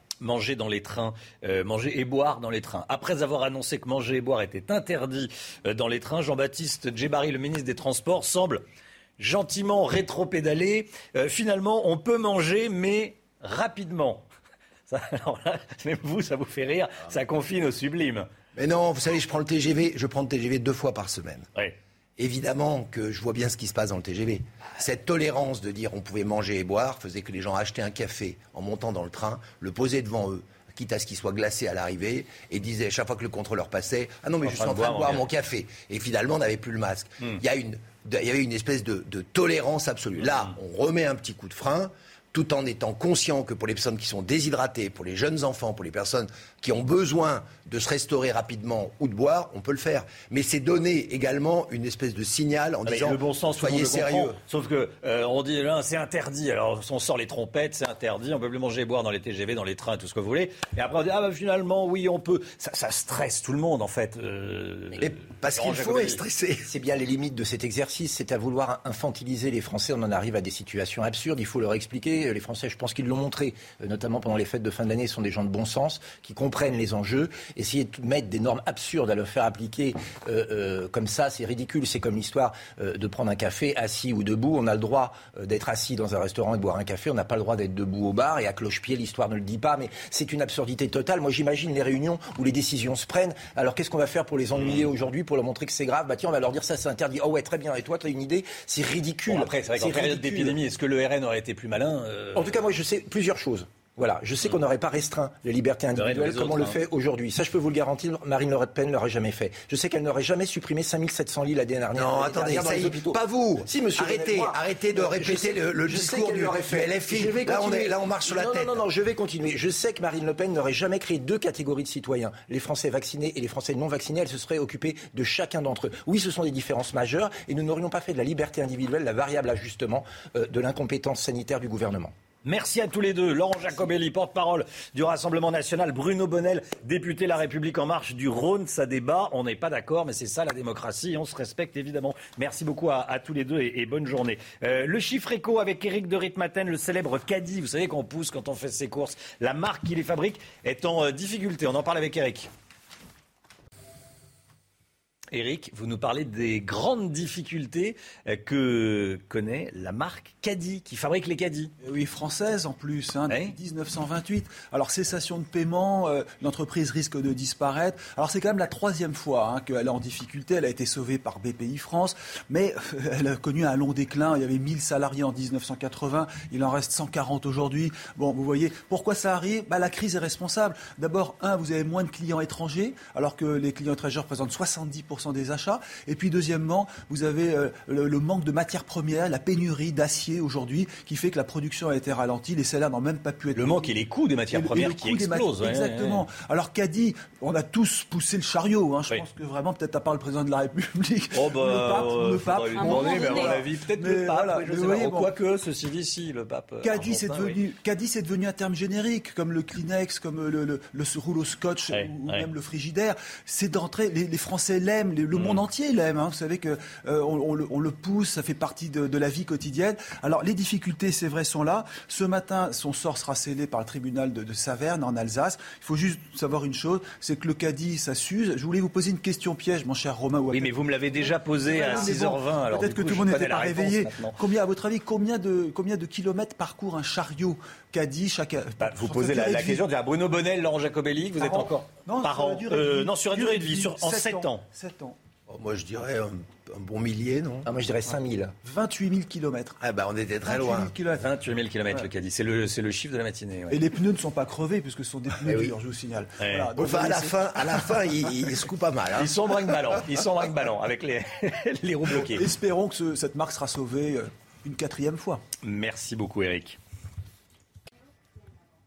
7h17, le sport avec une qualification pour le PSG en huitième de finale de la Coupe de France. C'est tout de suite. Qualification donc du PSG pour les huitièmes de finale de la Coupe de France. Les Parisiens ont battu Vannes, 4 buts à 0. Les Bretons se sont bien battus. Hein. Oui, quand même, faut le Hein souligner, même si euh, Kylian Mbappé, lui, a marqué 3 buts et Kimpembe un but. Avec cette victoire, forcément, le club démarre l'année en fanfare. On voulait vous montrer une autre image qui, cette fois, elle a. Vous allez voir cette image, elle a été diffusée à, au bout de 26 minutes de jeu. C'était encore 0 à 0. Un drone c'est un, est arrivé, a survolé le stade. Résultat, eh bien, le match a dû être interrompu pendant une minute. Match qui a donc repris après cette intrusion. Richard Gasquet positif au Covid. Il a été obligé de déclarer forfait hier dès le premier tour d'un tournoi à Melbourne. hein. Le Français de 35 ans a été placé à l'isolement pour une semaine. Il a donc fait une croix sur tous les matchs qu'il devait disputer. En revanche, sa participation à l'Open d'Australie, qui doit commencer dans 15 jours, elle, n'est pas remise en cause. C'est News, il est 7h19. Merci de nous avoir choisis. Merci d'être avec nous pour démarrer votre journée de mardi 4 janvier. Dans un instant, on va parler de l'engouement pour euh, les déplacements à vélo. Est-ce que c'est pas un engouement en trompe-l'œil? On verra ça avec Pierre Chasseret dans un instant. Restez bien avec nous sur CNews. À tout de suite. Rendez-vous avec Pascal Pro dans l'heure des pros, du lundi au vendredi de 9h à 10h30.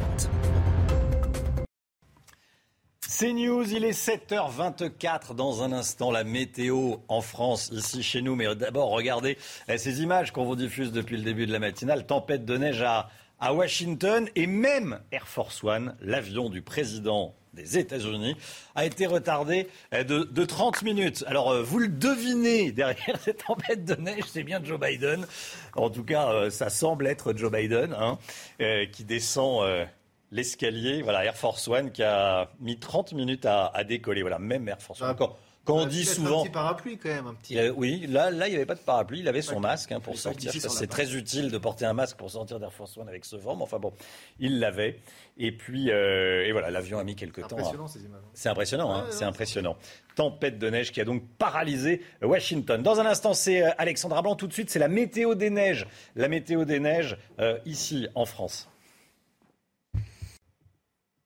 Alexandra, vous nous emmenez dans le Rhône ce matin. hein? Oui, on prend la direction d'Iseron, c'est à côté de Lyon. Les conditions météo restent agréables. On attend localement 13 degrés cet après-midi à Iseron où hier le ciel était dégagé. On avait de bonnes conditions.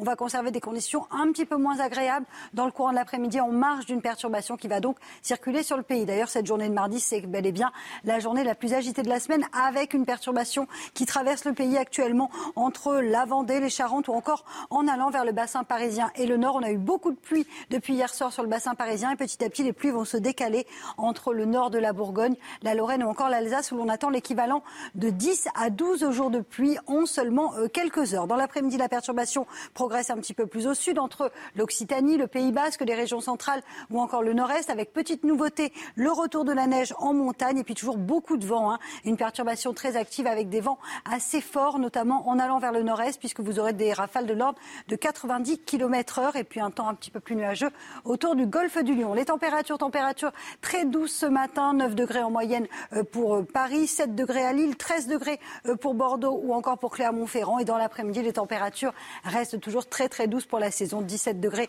à Bordeaux ou encore à Clermont-Ferrand. Vous aurez 15 degrés à Grenoble, 9 degrés en Bretagne et 10 degrés à Paris. On est toujours largement au-dessus des normales de saison.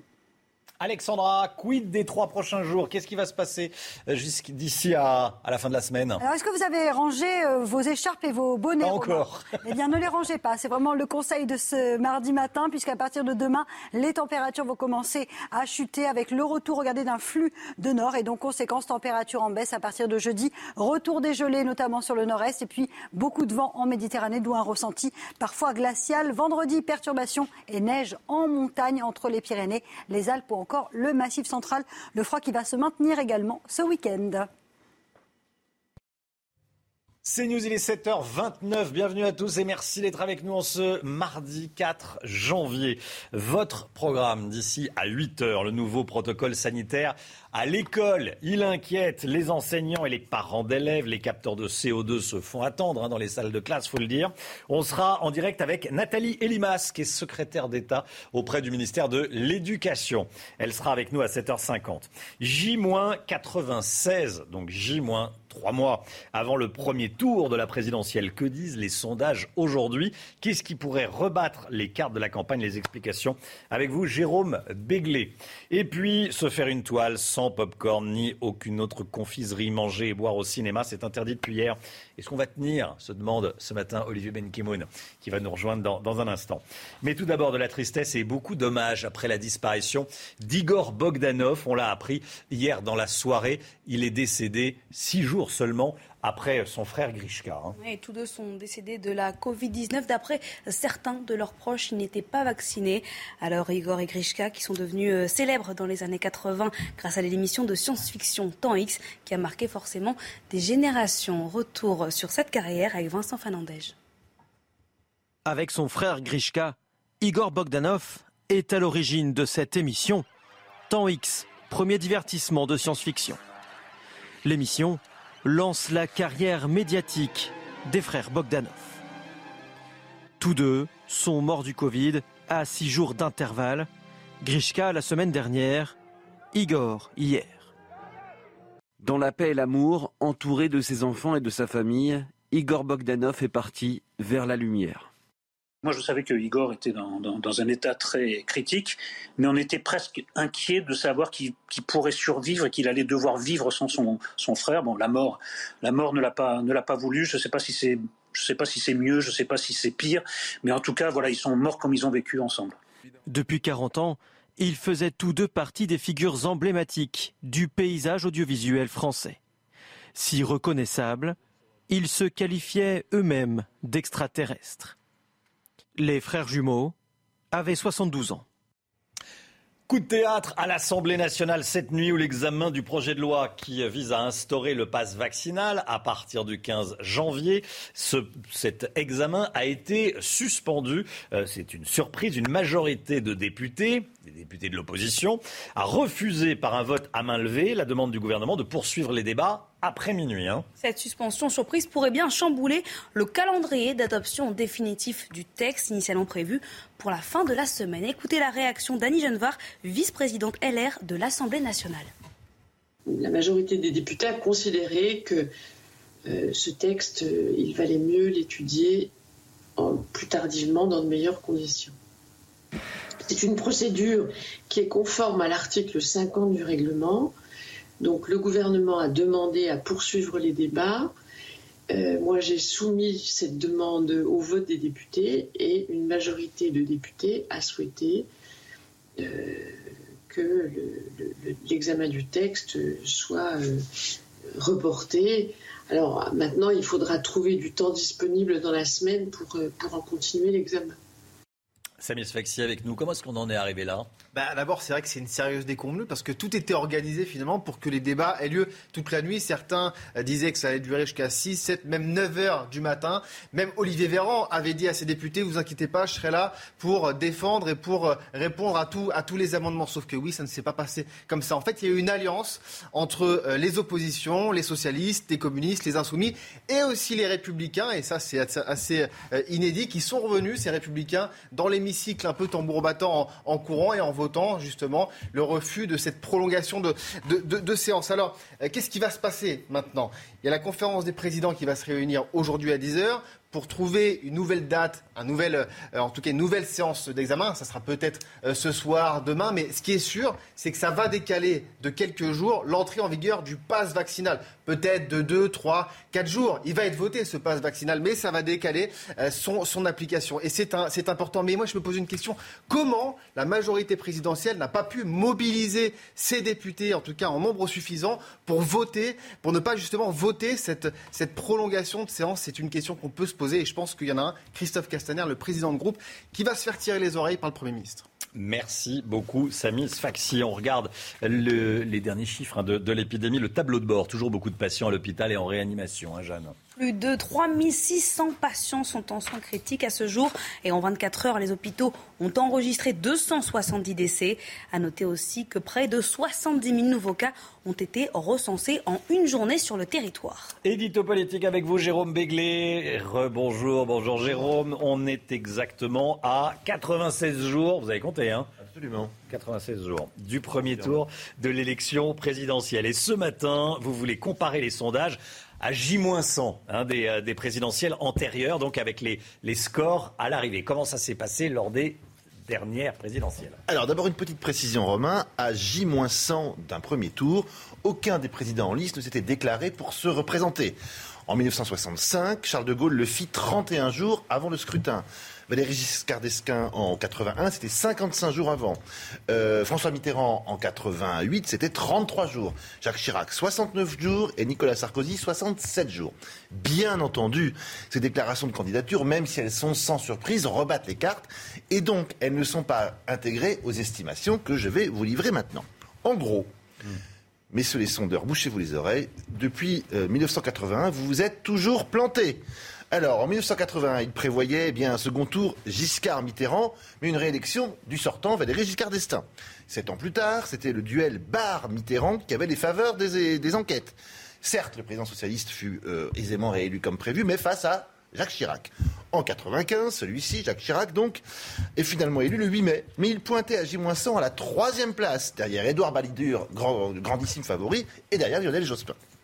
En 2002, à cette même date, les sondages annoncent un duel vraiment au couteau entre Chirac et Jospin, et un second tour aussi au coup coup entre les deux hommes. Et c'est Jean-Marie Le Pen qui jouera les troubles faites, tout le monde s'en souvient. En 2007, miracle. 100 jours avant le vote, le second tour Sarkozy-Ségolène Royal était bien prédit. Il a bien eu lieu. Enfin, un bon point pour la Sofres, l'Ipsos, euh, l'IFOP, etc. Et un second bon point cinq ans plus tard, puisqu'en 2012, la rencontre Sarkozy-Hollande eut bien lieu, avec la victoire, comme annoncé 100 jours avant, du, candidat PS. En 2017, ça se regatte. Le grandissime favori était encore en janvier, François Fillon. Il devait pointer en deuxième position derrière Marine Le Pen et devant Emmanuel Macron et finalement s'imposer assez largement au second tour. On sait ce qu'il a devant son sort, je ne reviens pas dessus. Conclusion de ce rapide tour en arrière, retour en arrière, la vérité de janvier n'est pas du tout celle de mai, tant il peut y avoir des rebondissements dans les semaines à venir. Bon, alors, euh, à ce jour, les sondages donnent euh, une réélection de, de Emmanuel Macron. Emmanuel Macron, même s'il n'est toujours pas candidat. Bon, euh, qu'est-ce qui peut encore avoir un impact sur cette campagne? Alors, il existe beaucoup, beaucoup d'inconnus dans l'équation présidentielle. Emmanuel Macron sera-t-il vraiment candidat et quand? Alors, candidat, on peut en douter. Quand? Candidat, on peut en être certain. Oui, voilà, oui, oui, Quand On va dire début février. Mais là aussi, ça reste quand même un inconnu. Mais la gauche va-t-elle se rassembler derrière un seul candidat? Anne Hidalgo ira-t-elle jusqu'au bout? Éric Zemmour décrochera-t-il ses 500 parrainages? Quel sera l'impact de l'épidémie de Covid sur le bon déroulement de la campagne? Et puis il y a des questions plus rituelles d'une campagne, j'allais dire normale, classique. Qui va gaffer euh, Qui va être pris dans les mâchoires de fer d'une polémique euh, interminable qui va se tromper de campagne en misant, en tapant à côté de la plaque, tout simplement. Et au contraire, qui va briller, qui va se transcender, se révéler. Est-ce que les débats télévisés vont faire émerger une nouvelle star, pas encore dans les radars d'aujourd'hui mon petit exercice d'archéologie sondagière montre qu'il faut donc se méfier des effets d'optique et surtout du favori de janvier. Alors du quartet qui se dégage entre, en ce 4 janvier, c'est-à-dire Emmanuel Macron, Valérie Pécresse, Marine Le Pen et Éric Zemmour, permettez-moi de ne pas encore établir l'ordre de passage sur la ligne finale. Vous n'avez pas le tiercé dans l'ordre Je ni le quarté, encore, ni le quarté, encore moins le quarté. Peut-être vous le faire dans le désordre avec ces quatre-là. Voilà. Merci beaucoup. Merci beaucoup, Jérôme. C'est toujours, c'est vrai que c'est, vous avez fait un travail, je sais pas si c'est un travail d'archéologue, en tout cas un travail d'historien. On est remonté jusqu'à, jusqu'à 80. Ah, pourquoi 80 Parce qu'on dit qu'avant les, les, les, les sondages... sciences sondagières ouais. étaient quand même euh, moins fortes. Le premier exemple, c'est 65. Les sondages prédisaient évidemment la réélection du général de Gaulle dès le premier tour. On lui mettait même 60, plus de 60% des voix au premier tour. Il était opposé à Jean Le Canuet et à euh, François Mitterrand. Et on sait qu'il a fait moins de 50%. Il a fait, je crois, 47-48. Donc là, il s'était complètement planté. Mais disons que les sondages en 65 et avant 81 étaient moins fiables et moins sérieux qu'aujourd'hui. On, on, les adore, les sondages, parce que ça, ça remet une pièce dans la machine, comme on dit. Ça donne du grain à moudre. On le tord dans tous les sens. Et puis après, euh, une semaine après, ils sont... On a oublié. On les a oubliés, exactement. Un sondage vient recouvrir l'autre. Exactement. Euh, L'économie, avec une nouvelle contrainte pour le secteur automobile. Vous allez voir ça, c'est, euh, ça va vous intéresser. C'est avec Eric de maten c'est tout de suite. C'est vrai que désormais, on va vendre les voitures comme si on vendait des, cigarettes ou de l'alcool. Il va y avoir un, message sanitaire, Eric de Maten. Hein. Oui, donc ça à partir du 1er mars. Hein, euh, c'est donc le décret pour appliquer la loi est paru au journal officiel. Donc ça va être fait. Vous allez voir, les messages sont vraiment parlants. Sur chaque publicité automobile, que ce soit à la radio, à la télévision ou dans la presse écrite, il faudra indiquer au quotidien, prenez les transports en commun. Donc vous imaginez sur une pub automobile. Ou bien pour les trajets courts, privilégier euh, la ou le vélo, ou troisième possibilité, penser au covoiturage. Vous imaginez le paradoxe, hein c'est-à-dire que en fait ces, ces messages sont un petit peu dans la même veine que les messages que l'on utilise pour lutter contre l'alcool ou pour lutter, vous savez, contre les jeux d'argent qui sont dangereux pour les jeunes. L'obésité, L'obésité, exactement. Mais là, imaginez, alors j'ai appelé, il y a la plateforme automobile, on en a beaucoup parlé, c'est les représentants en fait des constructeurs. C'est comme si on faisait sur une campagne de pub pour des steaks, vous savez, ou les pâtés, on mettait ah pensez aux véganes, ou si on, les publicités que vous voyez pour Canal+, qu'on dit ah non, euh, lisez plutôt, ça sera mieux, ou encore, je vais prendre un exemple. Euh, recommander aux clients qui vont prendre l'avion Air France par exemple, ah non, surtout pas, prenez plutôt le, train. Voilà, c'est vraiment, on marche sur la tête. Et là, c'est quand même euh, effrayant parce que d'abord, les constructeurs souffrent Vous savez qu'ils sont à 25% de perte de vente en 2020 et en 2021, ils n'ont toujours pas remonté la pente, moins 25% par rapport aux meilleures années. En plus de ça, ils disent avoir fait des efforts considérables. C'est vrai que les rejets CO2 ont diminué, donc ils sont pour les constructeurs. Ils ne vont pas être contre, bien sûr, qu'on utilise le vélo. Mais de là à imposer un message comme ça sur des publicités qui valent très cher, et en même temps aussi, c'est le problème de, des investissements publicitaires. Ça va encore faire mal aux télévisions, aux radios, à la presse mmh. écrite. Enfin, franchement, ils n'avaient pas besoin de ça. Alors justement, alors comment réagissent les constructeurs euh? Alors, ils étaient pour la réduction de la pollution. Mais qu'est-ce qu'ils me disent? C'est que tout simplement, c'est le lobby, encore une fois, du groupe écologiste. Hein. Il faut bien voir que c'est eux qui ont insisté. Ils voulaient même aller plus loin. Les messages qui auraient pu exister, que vous auriez vu un jour euh, sur ces messages publicitaires, c'était attention, conduire tue je ne mens pas, conduire tue. Si vous prenez vos voitures, c'est vrai que si on fait le bilan du nombre de morts sur les routes depuis la création de l'automobile il y a 120 ans, c'est vrai que l'automobile, c'est peut-être pas comme le tabac, mais il y a des risques, comme toujours, hein, dès qu'on a un transport. Alors, qu'est-ce qui va se passer? Bien sûr, ça va, ça va être obligatoire, ces messages. S'ils ne sont pas respectés, 50 000 euros d'amende euh, par euh, publicité. On oublie simplement une chose, c'est que l'automobile en France emploie 500 000 personnes, que le gouvernement paradoxalement fait des incitations pour le bonus écologique à acheter des voitures, soutient massivement Renault, citons-les. Alors franchement, là oui, on est dans le plein en même temps, dans toute sa splendeur. 7h42. On va partir au cinéma tout de suite avec euh, Olivier Benkemoun qui nous emmène au cinéma. Bonjour Olivier. Bonjour. Vous nous emmenez au cinéma, mais sans popcorn. Ah, quelle tristesse. Trois semaines, trois semaines sans popcorn. Est-ce qu'on va tenir Romain Desarts, est-ce qu'on va tenir euh, On enlève euh, ni pour À titre personnel, j'en mange pas trop. Je, eh on se met des miettes partout. C'est pas terrible. Et euh, Béglé, Jérôme, vous en mangez ou Non, j'en mange pas, mais ça m'agace quand mon voisin. Euh, je vois des bonbons, je suis peut-être plus bonbon. Hein. D'accord. En tout cas, les rayons confiserie vont rester fermés. Vous le savez, on garde le masque pour éviter de disperser le, le, le virus. Pas de boisson non plus pour les premiers spectateurs de la mesure anti-popcorn, parce que c'est vraiment une mesure anti-popcorn, il faut le dire. Est-ce que c'était supportable hier pour le premier jour? Écoutez. Le cinéma sans les popcorn, euh, c'est plus du cinéma. Non, c'est triste comme. Ah, ça, c'est le Rex, le grand Rex, je parie. Je trouve que c'est une bonne chose. Ça ressemble au grand Rex. Euh, ça gêne le spectateur et il y a des gens qui n'hésitent pas à manger ça pendant toute une séance. Ben, moi, je trouve ça désolant parce que la vente d'esquimaux et tout ça, c'était vraiment. Moi, j'aimerais qu'on réintègre les ouvreuses, comme dans le temps, quoi. Ça faisait partie de la magie du cinéma.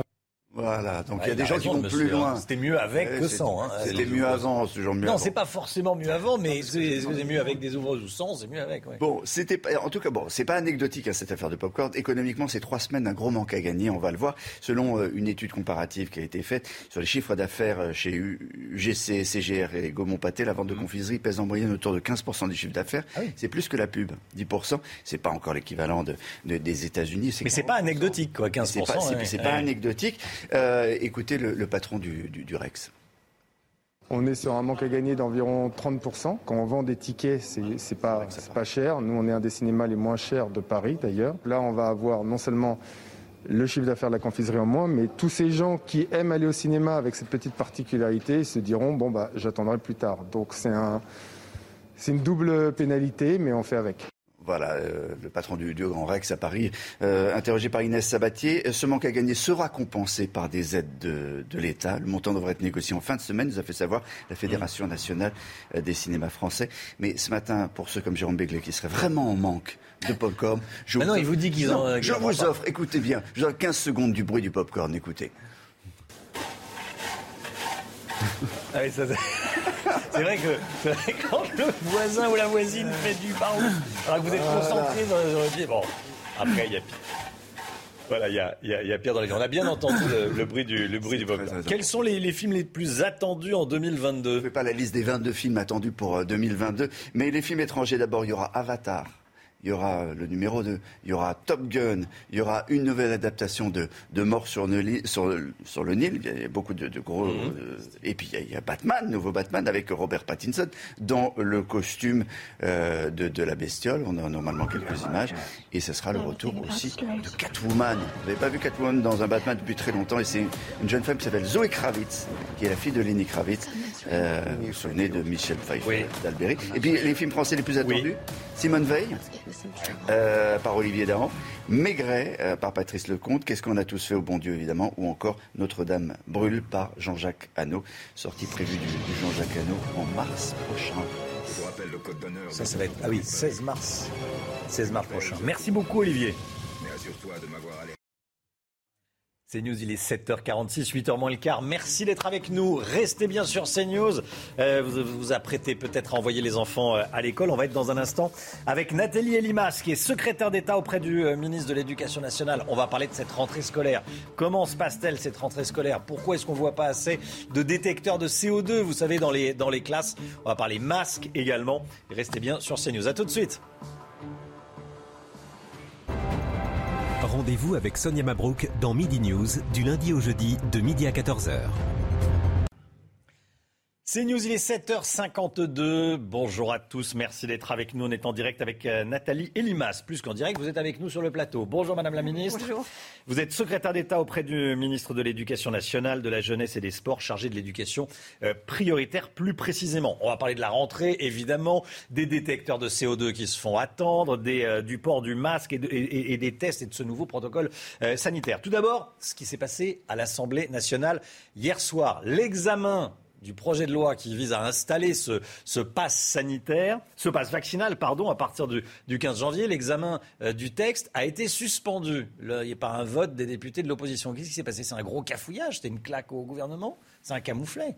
Non, c'est pas un cafouillage. Vous savez, moi, avant d'être membre du gouvernement, j'étais députée pendant trois ans. Donc, j'ai siégé à l'Assemblée et j'ai vu ça euh, plusieurs fois. Euh, on dit que, en tout cas les oppositions, euh, disent qu'il y a, nous font un procès en déni de démocratie. Il n'y a pas de démocratie dans ce pays depuis qu'il y a la crise sanitaire, etc. C'est la douzième fois, c'est le douzième texte depuis le début de la pandémie. Première chose. Deuxièmement, eh bien, les députés sont libres, ils font ce qu'ils veulent. La preuve, ils ont décidé de suspendre et de reporter. Eh bien, écoutez, euh, libre à eux. Et puis, de toute façon, on va avancer dans le texte. Mmh. Ils n'ont pas voulu siéger cette nuit, je peux le comprendre. Je pourrait penser qu'ils siègent ce week-end à la place. Il y a, il y a un président de groupe, euh, la eh République ben, Il y a des présidents de groupe. Christophe euh, Castaner, qu'est-ce qui ah va bah, se faire taper sur les doigts ou pas Ah ben ça, on verra. En tout cas, il y aura une conférence des présidents ce matin qui va fixer un nouveau calendrier Mm. et les députés vont siéger. Et c'est vrai qu'ils se sont couchés un peu plus tôt hier soir, mais je pense qu'ils vont passer leur week-end à Paris. Mais ça veut dire que le pass vaccinal sera euh, repoussé, ça ne sera pas mis en place à partir du 15 janvier? A priori, non. Il faut voir encore une fois ce qui va être décidé ce matin et le nouveau calendrier à l'Assemblée nationale, parce qu'après, je vous rappelle, il faut que ça parte au Sénat. Donc effectivement, d'ailleurs, ça devait être examiné aujourd'hui euh, en séance au Sénat, en tout cas en commission. Euh, donc ça va être légèrement décalé, mais je pense qu'il n'y a pas vraiment de surprise euh, sur l'issue et que le pass vaccinal, bien sûr, sera voté. Voilà, c'est un petit jeu de- des, des oppositions. Je, je- je siégeais au moment où on a étudié le texte sur les retraites. Je vous rappelle qu'il y avait des amendements qui pleuvaient, des sous-amendements, Hmm. etc. On connaît ces techniques. Voilà. La preuve, en tout cas, c'est que les députés euh, sont libres et que la vie démocratique est bien là, présente. Elle bat son plein dans notre pays et je crois que c'est l'essentiel. La rentrée scolaire hier, nouveau protocole sanitaire. Quand il y a un cas dans une classe, euh, quand il y a un cas dans une classe, il y a trois tests en quatre jours euh, pour chaque élève. Bon, on dit que c'est un peu l'usine à gaz. Comment ça s'est passé hier la... La doctrine a évolué. hein. On a, Oui. on a- c'est cette histoire de, euh, de tests faits par les familles, c'est déjà en place depuis le début du mois de décembre. Je vous rappelle que précédemment, quand il y avait un cas dans une classe, on fermait la classe. Ensuite, on a dit quand il y a un cas dans une classe, on fait tester tous les élèves. Les élèves négatifs reviennent. Évidemment, les élèves positifs, Hmm. positifs restent isolés. Oui, aujourd'hui, on évolue. On a fait évoluer, bien sûr, les règles. On ne cesse de s'adapter, de s'ajuster. Et en effet, notre objectif, c'est de ne pas fermer les écoles. Ça, vous l'avez bien compris. Ça, on a bien compris. Donc, on teste massivement les élèves pour Hmm. garder les classes ouvertes. Mais est-ce que, est que le vrai système, en fait, c'est pas le, le système D, avec les profs qui se débrouillent un peu comme ils peuvent dans la réalité? Quel système D On fait tester tout le monde de façon Mmh. extrêmement régulière. Et puis encore une fois, si je regarde un petit peu en arrière, rappelez-vous, il y a quelques mois, que disaient les oppositions? Mais c'est très simple, on n'a qu'à faire tester les élèves massivement. C'est vrai, bien voilà, c'est exactement ce que l'on fait aujourd'hui. Alors je ne vous dis pas que c'est simple. Pour les élèves, pour les familles et même pour les professeurs, je le reconnais. Vous savez, moi je suis mère de famille, mon fils est rentré hier, il est positif. Voilà, ben, je vais faire la série de tests comme tout le monde. Pour les professeurs, évidemment, c'est compliqué parce qu'il faut vérifier, puisqu'une fois qu'on a fait le test antigénique ou PCR, il y a deux autotests et donc il faut une attestation des familles, etc. Donc oui, c'est compliqué, mais qu'est-ce qu'on veut? Qu'est-ce qu'on veut pour nos élèves? Est-ce qu'on veut les confiner? Est-ce qu'on veut fermer les écoles? Mmh. Ou bien voilà, est-ce qu'on joue ce jeu-là qui est un petit peu difficile, mais au final tout le monde reste en classe? Jérôme Béglé. En quoi est-ce que le nombre de professeurs éventuellement euh, contaminés par la Covid ou cas contact pourrait venir perturber euh, le- le- les cours normaux, fermer des classes ou euh, cr- créer un gros absentéisme Ah bah, dans les, l'éducation les nationale? professeurs ne sont pas euh, autrement que les autres et il y a, bien sûr, y a chiffres déjà des. Pas à ce jour, on aura un état à la fin de la semaine. Comme chaque semaine, on a des remontées académiques et on saura précisément pour les élèves et pour les professeurs le nombre de classes fermées. Ça, c'est certain. Il y a des professeurs malades, oui, il y a même des professeurs qui ne peuvent pas venir parce qu'ils ont un enfant malade. Donc, il faut les remplacer. Alors, on va renforcer euh, les, présences des, des personnels remplaçants. Et puis, il y a une ultime solution encore qui est de mettre aussi certaines classes en distanciel. On l'a fait tout au long de la crise. euh, malheureusement, on a un peu d'expérience. Et donc, on peut encore faire ça aussi pour permettre cette continuité pédagogique. Madame la ministre, euh, il y a aussi une question qui revient très souvent. Les détecteurs de CO2, on en parle, on en parle, on les voit pas. Alors, euh, le ministère a, a- a débloqué 20 millions d'euros. C'est très simple. J'avais un, maire, le maire de Viry-Châtillon, pardon. euh, Les élus, plateau, le- Parlement. Pas vu le début d'un euro. Le Parlement a voté 20 millions d'euros. Ça, c'est clair. C'est la contribution de l'État. Parce que dans le principe, ces capteurs de CO2, c'est d'abord la responsabilité des collectivités. Les mairies pour les écoles, les conseils départementaux pour les collèges et bien sûr les conseils régionaux Mmh. pour les lycées. Je rappelle au passage qu'il y a un lycée sur deux équipé de capteurs de CO2. Alors, vous savez qu'il y a une candidate euh, LR qui est euh, euh, candidate à la présidentielle, qui est aussi présidente de région, mais déjà, il faut qu'elle commence par les équiper. Ensuite, dans la pratique, il y a eu une note qui a été euh, euh, passée la Même semaine dernière, encore, encore, au préfet au recteur, justement pour le process. Donc c'est très simple. Si les collectivités veulent équiper des classes, et d'ailleurs c'est pas toutes les classes, ça n'est pas nécessaire. On peut aérer ces classes. Parfois c'est plus compliqué. Donc si les collectivités disent là ou là il faut des capteurs, on s'adresse au préfet, on s'adresse au recteur, et il y a un financement de l'État qui a été voté à hauteur de 20 millions d'euros. Nathalie Elimas, secrétaire d'État auprès du ministre de l'Éducation nationale. Merci beaucoup d'être vous. ce matin sur le plateau de la, de la matinale. Bonne journée à vous. 7h58, le temps tout de suite avec Alexandra Blanc. Ravi de vous retrouver avec des conditions météo particulièrement agitées en cette journée de mardi. C'est d'ailleurs l'une des journées les plus agitées de la semaine avec le passage d'une perturbation active que l'on retrouve ce matin entre la Vendée, les Charentes ou encore en allant vers le nord-est avec au programme de fortes pluies. On attend parfois l'équivalent d'une dizaine de jours de pluie en seulement en quelques heures en allant vers la Lorraine, l'Alsace ou encore la Bourgogne avec en prime de bonnes rafales de vent. Dans l'après-midi, eh bien, la perturbation redescend un petit peu plus au sud entre l'Occitanie, la Nouvelle-Aquitaine, les régions centrales ou encore le nord-est. On aura de la pluie, toujours des rafales de vent de l'ordre de 80 à 90 km par heure, de la grisaille et de la pluie qui vont persister près des côtes de la Manche et un temps parfois assez brumeux autour du golfe du Lion. Les températures, températures très douces ce matin, 9 degrés en moyenne pour le bassin parisien, 13 degrés à Bordeaux ou encore 8 degrés à Marseille et dans l'après-midi, les températures restent très douces pour la saison, 17 degrés euh, pour Limoges, on aura le 15 degrés dans le sud-ouest ou encore 16 degrés à Marseille. La suite du programme, retour du froid à partir de mercredi, voire de jeudi au nord comme au sud. C'est News, il est 8h, bienvenue à tous. Merci d'être avec nous, merci de démarrer cette journée de mardi 4 janvier avec nous sur CNews. C'est l'information de la nuit, gros cafouillage à l'Assemblée où l'examen du projet de loi qui vise à instaurer le pass vaccinal a été suspendu. Les députés n'ont pas voulu rester au-delà de minuit. C'est un camouflet pour le gouvernement, on va y revenir. Tristesse et hommage depuis hier soir après l'annonce de la mort d'Igor Bogdanov. Il est décédé du Covid comme son frère Grishka il y a sept jours. La ruée sur les tests avec la rentrée scolaire, ça s'intensifie, les files d'attente s'allongent. On est allé devant une pharmacie du Val-de-Marne et puis on ira dans un instant à Levallois-Perret retrouver Reda Emrabit. A tout de suite Reda. Coup de théâtre donc à l'Assemblée nationale cette nuit où l'examen du projet de loi instaurant le pass vaccinal a été suspendu. Hein. Une majorité de députés a refusé par un vote à main levée la demande du gouvernement de poursuivre les débats après minuit. Retour sur cette fin de soirée très agitée avec Vincent Fernandez. Il est aux alentours de minuit dans l'hémicycle. Olivier Véran demande la poursuite des débats sur le projet de loi transformant le pass sanitaire en passe vaccinal.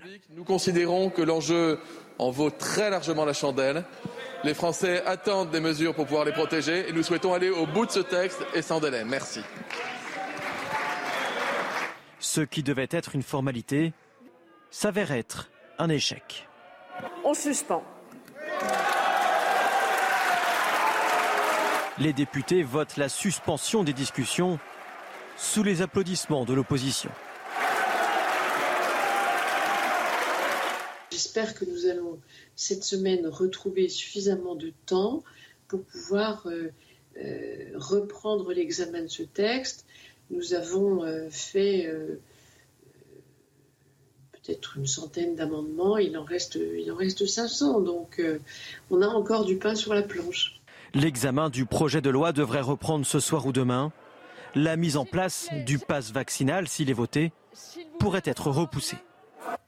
Samis Faxi avec nous, c'est un camouflet pour le gouvernement. Hein. Oui, c'est un camouflet pour le gouvernement. D'abord parce qu'il ne s'attendait absolument pas euh, à ça. Hein. Ça va décaler l'entrée en vigueur d'ailleurs du pass vaccinal de quelques jours. Alors bien sûr, il va être voté ce pass euh, vaccinal, mais il ne sera pas applicable euh, dès, le 15 janvier. Mais c'est vrai qu'en fait, c'est une valeur de, symbole. Ça résonne comme un, camouflet parce que très franchement, il restait plus de 500 amendements à, débattre. Donc ça nous envoyait jusqu'à 7, 8 ou, 9 heures du matin. Et qui peut comprendre ici qu'un texte aussi important qui va toucher les droits fondamentaux euh, des Français et qui va avoir un impact aussi euh, important sur nos vies, eh bien, puisse peut comprendre que ce texte soit débattu la nuit. Ça devient compliqué hmm. à, entendre, bien sûr, euh, qu'il euh, y a le processus démocratique, un projet de loi qui sera voté ensuite par, l'Assemblée. Mais il aurait fallu attendre un petit peu, en tout cas euh, le débattre plutôt en journée, parce qu'on parle très souvent de la défiance de nos concitoyens vis-à-vis de nos politiques. Et eh bien ça participe, ces activités et cet élément, à cette défiance qui peut y avoir. Tout simplement, le gouvernement a encore une fois voulu aller trop vite et il s'est pris les pieds dans le tapis. Merci Samy. Avant euh, cette suspension de séance, il y a eu des débats houleux dans l'hémicycle, notamment cet échange, regardez, entre Jean-Luc Mélenchon et Olivier Véran. Nous sommes exaspérés par cette incapacité à prévoir, à organiser à l'avance. Vous avez semé un chaos indescriptible du fait de votre imprévoyance. Vous avez comparé le vaccin ARN messager, je cite, à des surgelés vendus dans des supermarchés. Voilà qui est très bon pour la confiance des Français. Vous avez parlé de ce machin Pfizer que jamais, jamais vous ne recevriez. Je crois que vous avez reçu votre troisième dose de, Pfizer, monsieur le député. Lorsque vous êtes allé en Guadeloupe, en pleine vague épidémique, c'était pour soutenir les soignants qui refusaient de se faire vacciner. Moi, on m'a appris un, dicton, un proverbe. L'erreur est humaine, persévérer est diabolique. Voilà ce qui s'est dit euh, à l'Assemblée nationale. Si vous avez prévu de faire un long trajet en train, soyez rassurés. Euh, vous allez pouvoir manger et boire dans les transports, mais rapidement. Je souris parce que ça devient euh, compliqué à suivre. Jean-Baptiste Djebari disait que c'était interdit de manger et boire dans les transports. Finalement, il, rétropédale un petit peu. Euh, si vous avez un besoin impératif de boire ou manger parce que vous êtes fragile ou si vous en ressentez simplement le besoin, vous pouvez retirer votre masque rapidement pour, euh, pour manger et, le remettre ensuite. Bon, après, c'est du bon sens en réalité. Jérôme Béglé, c'est du bon sens. Mais ça va rendre dingue les Français. Là. On a le droit de manger, on n'a plus le droit de manger. Bon. Non, mais rapidement, ça veut dire combien entre le moment où je retire mon masque et le moment où je porte mon verre ou euh, le, goulot de ma bouteille euh, à la bouche C'est quoi? C'est 10 secondes, 15 secondes, 20 mm. secondes Et puis après que j'ai fini de boire et d'avaler euh, ma, gorgée, il faut que je remette mon masque en quoi? 10 secondes, 15 secondes, Franchement, ça, devient un peu un ça Devient compliqué. C'est du fédo cette histoire. C'est du fédo, c'est du fédo, ça devient un sketch. On regarde tout de suite, ceci dit, ça malheureusement c'est pas un sketch, euh, les chiffres de l'épidémie. Euh, en France, toujours beaucoup de patients à l'hôpital et, en réanimation. Hein. Plus de 3600 personnes sont actuellement en soins critiques à ce jour. Hein. Et en 24 heures, les hôpitaux ont enregistré 270 décès. Près de 70 000 nouveaux cas, eux, ont été recensés sur leur territoire en espace d'une journée. Vous l'avez certainement remarqué dans les centres-villes, les files d'attente s'allongent devant les, centres où on peut tester, les pharmacies ou les labos où on peut se faire tester. Euh, face à la propagation du, du variant euh, Omicron, les Français vont se faire tester en masse. Vous êtes, euh, Emrabit, devant une, une pharmacie à Levallois-Perret. Il y a déjà du monde? Oui, Romain, il y a déjà du monde. Alors là, ça ne se voit pas. Pourquoi? Parce qu'on a essayé d'organiser les choses de façon assez claire. D'un côté, une cabine pour les tests antigéniques. Et puis, lorsque l'on rentre dans la pharmacie, bien effectivement, on s'aperçoit qu'il y a de plus en plus de patients qui arrivent, notamment des, jeunes enfants. Vous voyez, c'est la problématique d'ailleurs pour, les enfants qui doivent effectuer trois tests en quatre jours lorsqu'ils sont euh, cas contact. Alors évidemment, la pharmacie est plutôt bien armée en termes d'autotest et de tests. Donc jusqu'ici, pas de problème. Mais effectivement, dès les premières minutes, on a vu énormément de parents, énormément de gens qui se sont rués vers la pharmacie. Merci, on va vous retrouver euh, tout à l'heure, Reda. À Marseille, alors que le taux d'incidence explose, la vaccination patine. Hein. Dans certains quartiers, seulement 40% des habitants ont reçu leurs injections. Les hôpitaux craignent donc prochainement des services de réanimation au bord de l'effondrement. Leur part. 500 médecins des hôpitaux de Marseille appellent la population à se faire vacciner, car la situation est jugée plus que préoccupante, voire critique. Les services de réanimation de la région accueillent déjà plus de 500 malades de la Covid et dans quelques jours, ces réanimations seront pleines. Et ce que l'on anticipe et ce que l'on craint, c'est l'arrivée du Omicron. Donc il faut qu'on s'organise. Le seul moyen de s'organiser, c'est que les gens soient vaccinés et qu'ils euh, fassent le Covid le plus léger possible. Un appel qui commence à être entendu, notamment ici dans ce centre de vaccination au cœur de l'hôpital de la Timone. Euh, on remarque depuis quelques jours une, euh, plus grande affluence des premières doses. Ils disent que désormais, ils n'ont plus vraiment le choix, qu'ils ont essayé de tenir au maximum et euh, que maintenant, ils se retrouvent un petit peu au pied du mur. L'objectif est bien de convaincre les indécis, car 90% des malades de la Covid en réanimation ne sont pas vaccinés. Pour les soigner, il faut faire de la place. Le taux de déprogrammation d'opérations dans les hôpitaux de Marseille est de 70%, le plus élevé de France. De la tristesse et de nombreux hommages après la disparition d'Igor Bogdanov hier, six jours après son frère jumeau Griska. Grishka, ils sont euh, décédés du, Covid. Selon plusieurs de leurs proches, ils n'étaient pas vaccinés. Igor et Grishka euh, Bogdanov, qui étaient évidemment euh, devenus célèbres au début des années 80 avec leur émission Temps X. Hein. Oui, ce qu'on retient d'eux surtout, c'est leur relation très fusionnelle. Écoutez à ce propos le journaliste Eric Nolot. Ça m'est arrivé de les rencontrer séparément, mais très très rarement tout de même. Ils étaient quand même très très fusionnels. Et cette mort à quelques jours de, distance a transformé leur vie en destin. Et c'est vrai que moi je savais que Igor était dans, un état très critique, mais on était presque inquiet de savoir qu'il pourrait survivre et qu'il allait devoir vivre sans son, son frère. Bon, la mort, la mort ne l'a pas pas voulu. Je ne sais pas si c'est je sais pas si c'est mieux, je ne sais pas si c'est pire, mais en tout cas, voilà, ils sont morts comme ils ont vécu ensemble.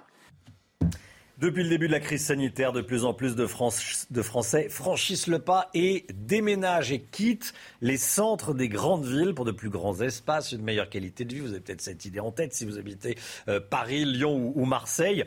Euh, quelles sont les villes les plus attractives pour concilier logement et emploi. Nos confrères du Parisien publient un, classement. Hein. Et regardez quelles sont les villes qui arrivent en tête? Eh bien, ce sont Mulhouse, Mulhouse, Orléans et Dijon. Ce sont les villes qui, d'après eh bien ce classement, offriraient les meilleures opportunités de travail et d'achat immobilier.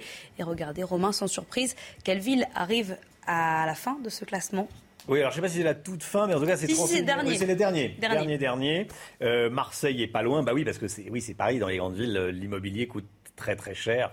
Et du coup, euh, du coup, ça fait baisser, euh, ça, fait baisser les, grandes villes dans ces classements. Mulhouse, Orléans, Dijon, Rouen. Voilà, ça peut donner des idées euh, à certains. Regardez comment ça se passe actuellement à Washington, aux États-Unis. Il y a une tempête de neige. Même Air Force One, l'avion du président des États-Unis, a été retardé pendant une trentaine de minutes, le temps qu'on déblaye le tarmac, qu'on déblaye la piste. Voilà, quand on dit souvent, vous allez en France, oh, on ne sait pas gérer. Quand il y a de la neige, on ne sait pas gérer, on ne sait pas gérer. Aux États-Unis non plus, même Air Force One l'avion du président américain est, bloqué. Voilà. C'est pas nos tempêtes de neige parisiennes. Hein. C'est pas nos tempêtes de neige, que ce soit à Paris ou ailleurs d'ailleurs, mais euh, voilà, c'est le président des États-Unis qui descend tranquillement. Oui, Jérôme Béglé, non, ça vous fait sourire? Non, je trouve ça, c'est toujours des images qui me, qui me font sourire, effectivement.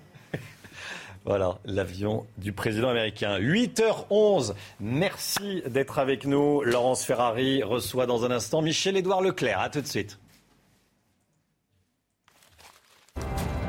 Rendez-vous avec Pascal Pro dans l'heure des pros, du lundi au vendredi de 9h à 10h30. C'est News, il est 8h15. Bienvenue à tous. Laurence Ferrari, vous recevez ce matin Michel-Édouard Leclerc. Bonjour Michel-Édouard Leclerc. Bonjour et meilleurs vœux. Voilà, absolument. Tous mes vœux pour 2022. Euh, On va parler de ce qui se passe euh, évidemment sur le front de la pandémie et notamment des autotests parce que vous avez été autorisé à les vendre pendant un mois euh, dans vos supermarchés.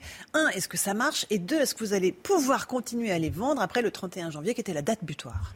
Alors, un, ça marche, c'était les fêtes. On en a, rien que pour Leclerc, vendu plus de 500 000.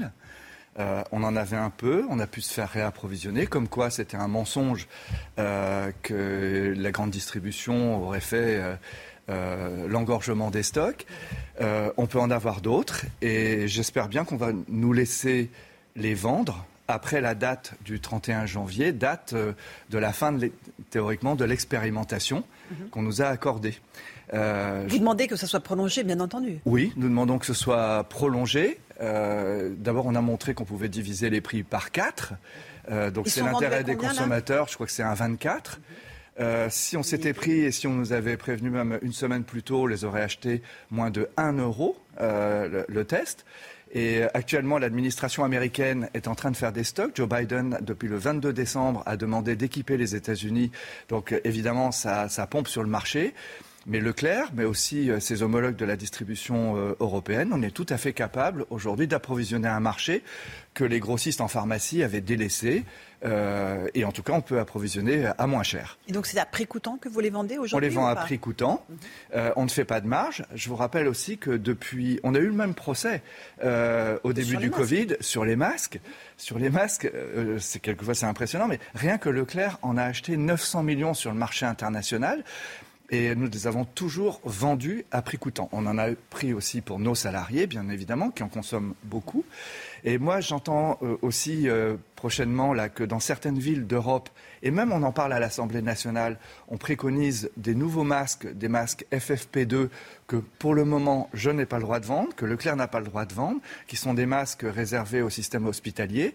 Mais si vous regardez bien, en Italie, en Allemagne, en Autriche, il y a des villes entières euh, qui se mettent au FFP2. Et je demande aussi qu'on ne nous prévienne pas au dernier moment et qu'on puisse passer commande de masques FFP2. Ce que vous êtes déjà en train de faire si euh, en commerçant avisé. Oui, absolument. Nous sommes dans l'action. Euh, nous sommes euh, en partenariat avec d'autres distributeurs européens. Nous sommes dans une structure qui s'appelle Copernic. Il y a des Allemands, il y a des Italiens, il y a des Belges, des Hollandais, des Américains.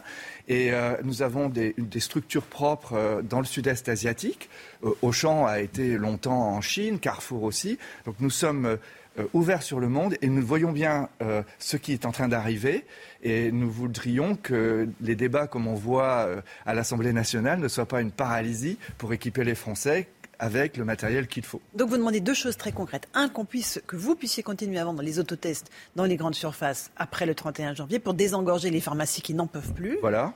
Et euh, d'abord, est-ce qu'ils sont aussi fiables que les autotests qu'on a en pharmacie Nous les avons achetés aux grossistes et aux importateurs qui équipaient les pharmaciens français. Et ils ont les mêmes agréments des pouvoirs publics que euh, ceux vendus par les pharmaciens.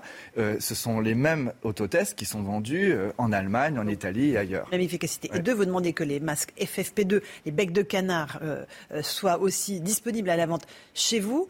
Qui va vous donner cette autorisation? Le ministère de la Santé? C'est forcément le ministère de la Santé ou une administration qui émarge au ministère de la Santé. Je ne sais pas s'il les faut, je ne sais pas si c'est nécessaire. Je n'ai pas un point de vue de médecin que je ne suis pas. Je dis simplement que c'est trop idiot d'attendre le dernier moment quand tous les pays du monde se mettent à acheter ça.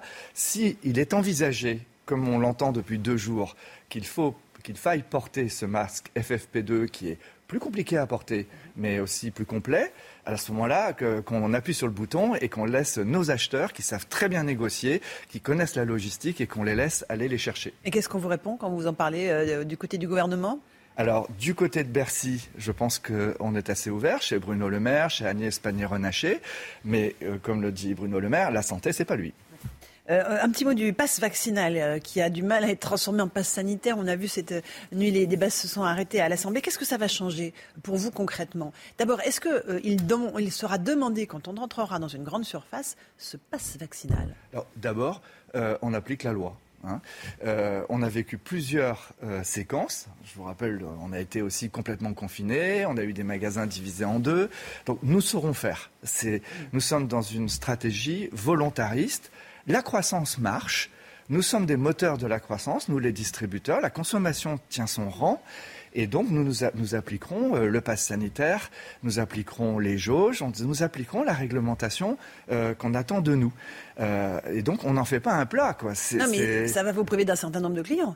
Je ne suis pas sûr aujourd'hui, et de toute façon, tout ça m'a l'air très politique. Quand on entend Mélenchon hier soir, mais moi je trouve ce type qui est par, ailleurs merveilleusement cultivé, qui est un type intelligent. Euh, et, il s'est fait vacciner trois fois et, de vaccin Pfizer, si c'est vrai. Euh, je crois qu'il le dit lui-même. Et, en même temps, il, déblatère contre les vaccins. Non, mais oh, il faut qu'il aille se coucher de temps en temps. C'est bien qu'ils arrêtent le débat à cette heure-là, parce que euh, nous, en tant qu'hommes d'action, euh, on demande aux politiques de prendre sa responsabilité, aux médecins de prendre la responsabilité. Eux, c'est pareil. Hein, les médecins, quand vous écoutez les débats, vous savez pas où ils vont. Hein, c'est, je comprends. Donc nous, nous sommes des, nous ouvrons tous les scénarios et nous saurons faire selon les scénarios. Mais néanmoins, il y a quand même euh, une possibilité que sur décision du préfet, euh, l'accès aux grandes surfaces soit conditionné au pass vaccinal. Eh ben, on fera avec. Mais alors, comment ils feront les gens qui ne sont pas vaccinés, qui n'ont pas le pass eh ben, vaccinal pour venir faire leurs courses Ils viendront pas. Et c'est pas une rupture d'égalité? Qu'est-ce que ça veut dire une rupture d'égalité Moi, j'ai retrouvé tout à l'heure, euh, avant de venir vous voir, mon petit carnet de vaccination. On a 11 vaccins là-dedans. Euh, début du service militaire, l'école, la polio, etc. Moi, je veux bien qu'on fasse un grand plat de, tout ça, mais on a tout ça quelque part dans les poches. Aujourd'hui, on critique Doctolib, mais c'était chez Air France qu'on faisait ça. On n'a jamais accusé Air France d'exploiter nos données. C'est Instrumentalisation politique. Ouais, la politique, ça rend con quelquefois. Est-ce que vous espérez que ce soit la dernière vague C'est ce qu'esquisse le ministre de la Santé. Je l'espère, mais je pars du principe, en tant qu'homme d'action, en tant qu'investisseur, euh, en tant que Français euh, euh, voulant faire gagner la France, je pars du principe qu'une vague, c'est plusieurs vagues. je suis marin, hein. j'ai jamais vu une vague toute seule. Il y a des vagues scélérates, j'en conviens, mais par principe, il va y avoir plusieurs vagues, et donc il faut s'habituer à vivre avec une économie de l'incertitude. Et c'est d'ailleurs dans l'économie de l'incertitude que s'accélère les mutations de l'économie. Et c'est ce qui est en train de se passer aujourd'hui avec le digital notamment. On va en parler dans un instant. Un tout petit mot du télétravail. Est-ce que ça va désorganiser euh, votre entreprise et aussi le fait que les absences pour maladie se multiplient? Est-ce que les premières lignes, caissières, magasiniers, euh, vont, euh, ça va perturber le fonctionnement de vos magasins? Alors c'est bien qu'on évoque le sujet, c'est bien qu'on évoque le pire, mais le pire n'a pas lieu en ce moment. En ce moment, il y a des taux d'absentéisme qui sont de 2 à 4 un peu plus en région parisienne, mais d'une manière générale, Là, on est dans une situation qui est relativement saine. Et si je me retourne et que je regarde notre chaîne d'approvisionnement, c'est à peu près la même chose chez nos transporteurs, chez nos fournisseurs. Donc, pour le moment, pas de panique. Pour ce qui concerne les 15 prochains jours, qui sont normalement les, les jours du, du pic de, de, voilà, euh, on a euh, élargi les équipes de manière à ce que l'un puisse remplacer l'autre.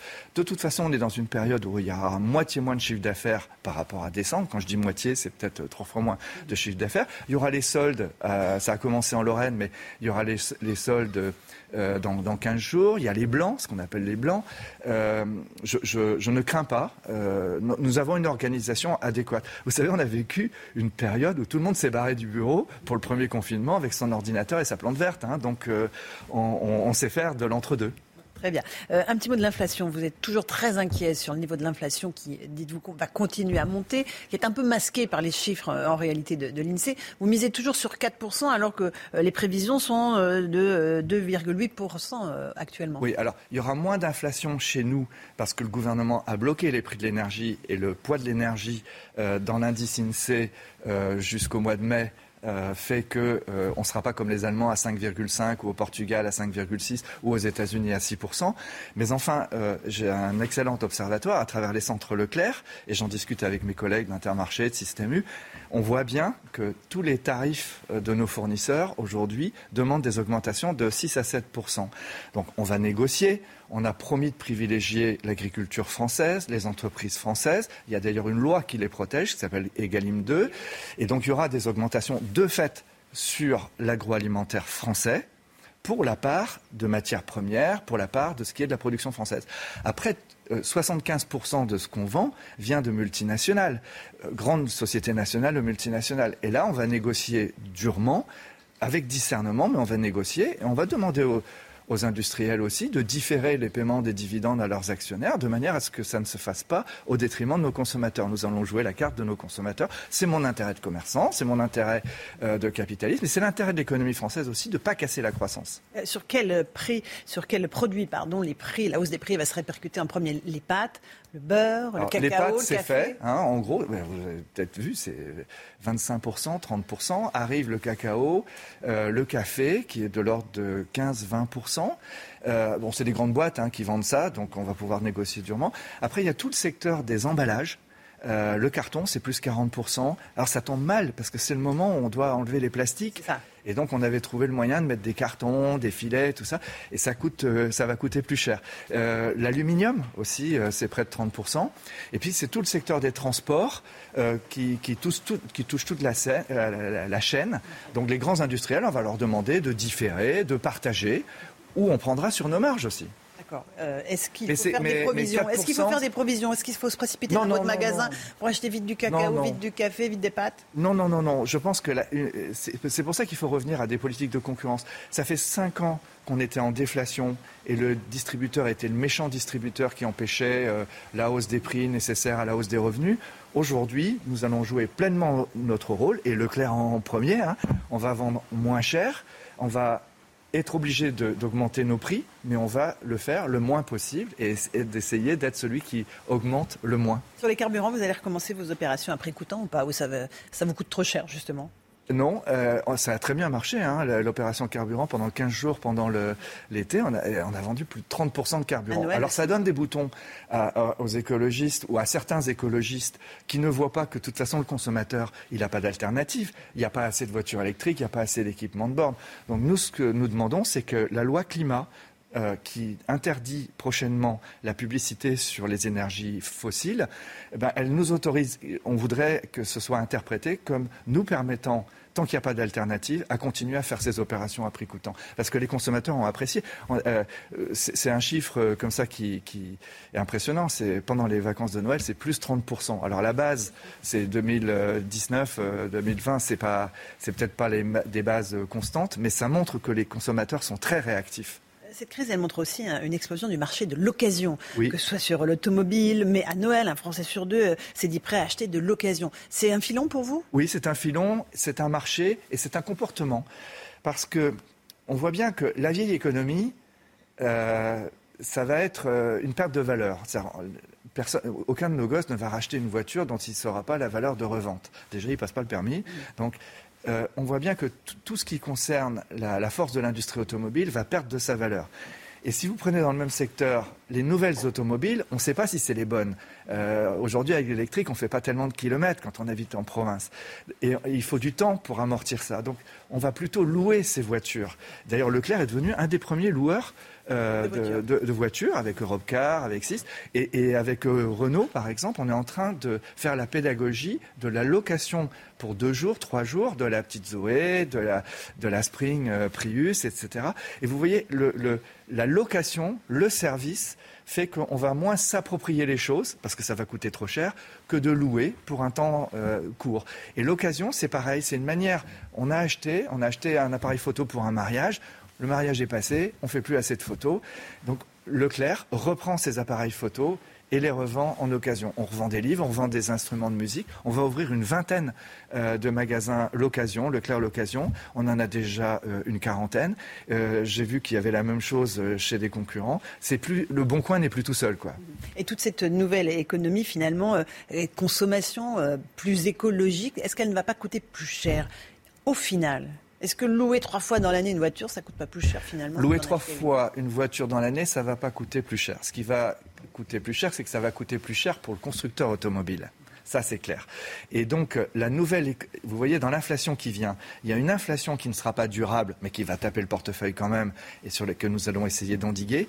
Mais après, la nouvelle économie, c'est-à-dire de l'énergie euh, alternative, l'économie euh, du mieux manger, du bio. D'ailleurs, le bio, vous voyez, il y a un palier aujourd'hui. Les gens trouvent que ça coûte vraiment cher. Il y a une baisse d'achat du prix. La nouvelle économie va coûter durablement plus cher. Et donc, ça va poser la question de la répartition du pouvoir d'achat, des revenus, des politiques de concurrence. Et ça, ça sera, c'est un, sujet qui va faire qu'on va se revoir assez souvent. Merci beaucoup, Michel-Édouard Leclerc, d'être venu ce matin dans la matinale de CNews. Vous demandez donc, un, de pouvoir continuer à vendre les autotests et deux, de pouvoir vendre les masques FFP2.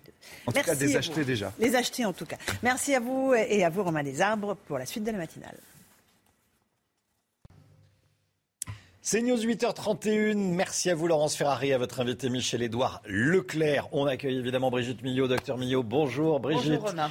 Docteur Millot, et si Omicron était une chance, beaucoup d'optimisme du côté de certains scientifiques et même de certains politiques on va voir ça avec vous euh, en détail, revenir sur les dernières déclarations des uns et des autres sur la dangerosité euh, d'Omicron. Grosse surprise cette nuit, les débats sur le projet de loi instaurant le pass vaccinal ont été suspendus à l'Assemblée. Les députés ne voulaient pas poursuivre les discussions après minuit. Comment expliquer une telle situation? On verra ça avec vous. Euh, Samy Sfaxi, rué sur les tests en pharmacie, notamment, mais également en laboratoire, face à la propagation d'Omicron et quelques jours après les fêtes de fin d'année, on est de plus en plus nombreux à vouloir se faire dépister. Les pharmaciens n'arrivent plus à suivre ce rythme effréné. On va être en direct d'une officine en région parisienne. Mais tout d'abord, cette information avec Reda Emrabit qui est déjà là. Mais tout d'abord, cette information qui suscite beaucoup de tristesse depuis hier soir. Beaucoup d'hommages également ont été rendus au frère Bogdanov et à Igor Bogdanov eh, qui est décédé eh, hier. On l'a appris eh, dans la soirée. Il est décédé six jours seulement après son frère jumeau Grishka. Hein. Oui, tous les deux étaient atteints de la Covid-19 et selon certains de leurs proches, ils n'étaient pas vaccinés. Vincent Fernandez. Avec son frère Grishka, Igor Bogdanov est à l'origine de cette émission. Temps X, premier divertissement de science-fiction. L'émission lance la carrière médiatique des frères Bogdanov. Tous deux sont morts du Covid à six jours d'intervalle. Grishka la semaine dernière, Igor hier. Dans la paix et l'amour, entouré de ses enfants et de sa famille, Igor Bogdanov est parti vers la lumière. Moi, je savais que Igor était dans, un état très critique, mais on était presque inquiet de savoir qu'il pourrait survivre et qu'il allait devoir vivre sans son, frère. Bon, la mort, la mort ne l'a pas, ne l'a pas voulu. Je ne sais pas si c'est, je sais pas si c'est mieux, je ne sais pas si c'est pire, mais en tout cas, voilà, ils sont morts comme ils ont vécu ensemble. Depuis 40 ans, ils faisaient tous deux partie des figures emblématiques du paysage audiovisuel français. Si reconnaissables, ils se qualifiaient eux-mêmes d'extraterrestres. Les frères jumeaux avaient 72 ans. Coup de théâtre à l'Assemblée nationale cette nuit où l'examen du projet de loi instaurant le pass vaccinal a été suspendu. Une majorité de députés a refusé par un vote à, main levée la demande du gouvernement de, poursuivre les débats après minuit. Et cette suspension surprise pourrait bien chambouler le calendrier d'adoption du, du texte définitif initialement prévu pour la fin de semaine. Écoutez la réaction d'Annie Genevard, vice-présidente LR de l'Assemblée nationale la majorité des députés a considéré que euh, ce texte, euh, il valait mieux l'étudier plus tardivement dans de meilleures conditions. C'est une procédure qui est conforme à l'article 50 du règlement. Donc le gouvernement a demandé à poursuivre les débats. Euh, moi, j'ai soumis cette demande au vote des députés et une majorité de députés a souhaité que l'examen du texte soit euh, reporté. Alors maintenant, il faudra trouver du temps disponible dans la semaine pour, euh, pour en continuer l'examen. Samy Sfaxi avec nous. Samy, euh, qu'est-ce qui s'est passé? Comment est-ce qu'on en est arrivé là? D'abord, c'est vraiment un coup de théâtre parce que tout mm. était organisé pour que le débat ait vraiment lieu toute la nuit.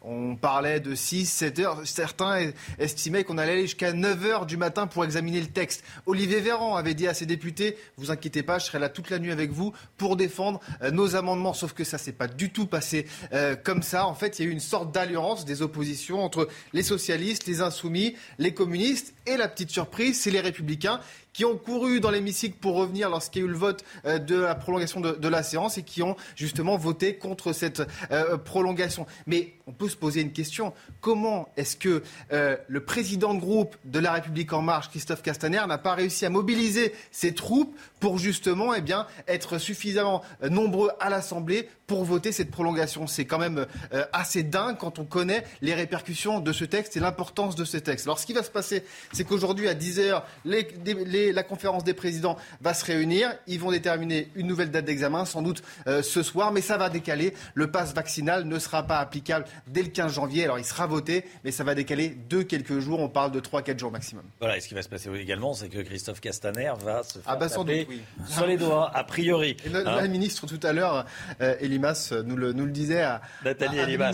Oui, nous le disait à demi-mot. Euh, vous l'aurez sûrement remarqué, l'obligation du port du masque en extérieur dans certains lieux n'est pas véritablement respecté. Il peut y avoir un débat sur l'utilité. En tout cas, euh, c'est la loi, il faut le porter dans les grandes villes. Et particulièrement dans les villes qui ont récemment remis cette mesure en place, comme à Paris, où les contrôles sont donc renforcés. Mais cela implique forcément une réorganisation des services de police qui ont forcément aussi d'autres missions à assurer. Écoutez François Bersani, le porte-parole de l'unité SGP Police Île-de-France. Il était notre invité à 6h30.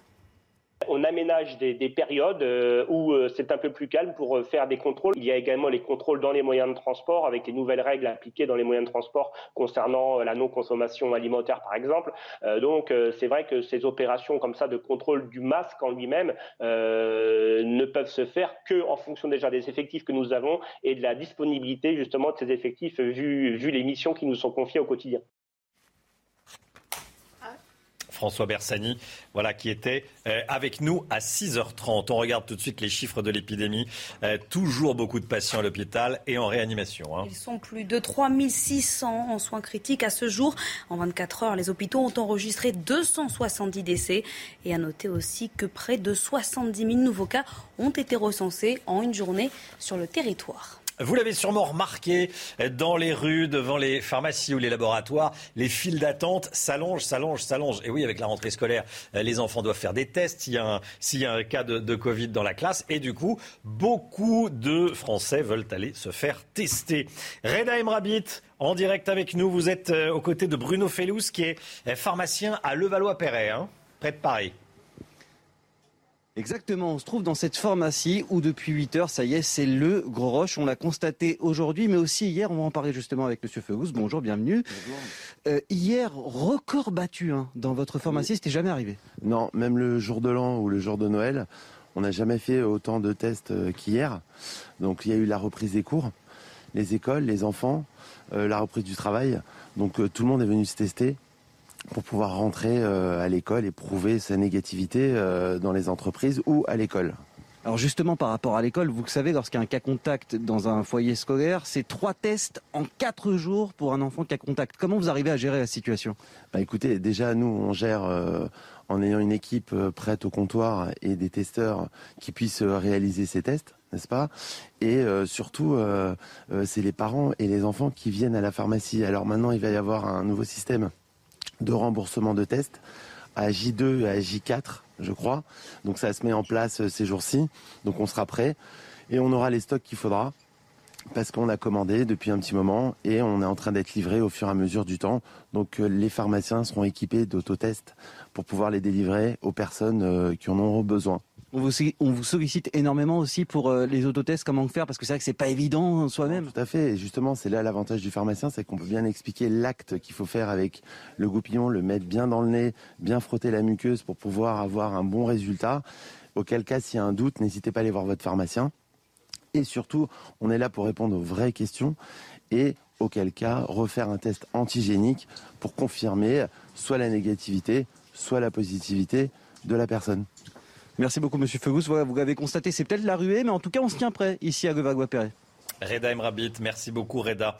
Euh, c'est la grande nouveauté du protocole sanitaire qui s'applique dans les écoles depuis hier. Hein. Euh, c'est euh, ce qui provoque cet afflux de, personnes qui veulent se faire tester. Si un élève est positif à l'école, toute la classe doit faire trois tests en l'espace de quatre jours. Tester massivement pour éviter de fermer les classes, c'est la stratégie du gouvernement. Écoutez, Nathalie Elimas, secrétaire d'État auprès du ministre de l'Éducation nationale, elle était en direct avec nous à 7h50 de tests faits par les familles, c'est déjà en place depuis le début du mois de décembre. Je vous rappelle que précédemment, quand il y avait un cas dans une classe, on fermait la classe. Ensuite, on a dit quand il y a un cas dans une classe, on fait tester tous les élèves.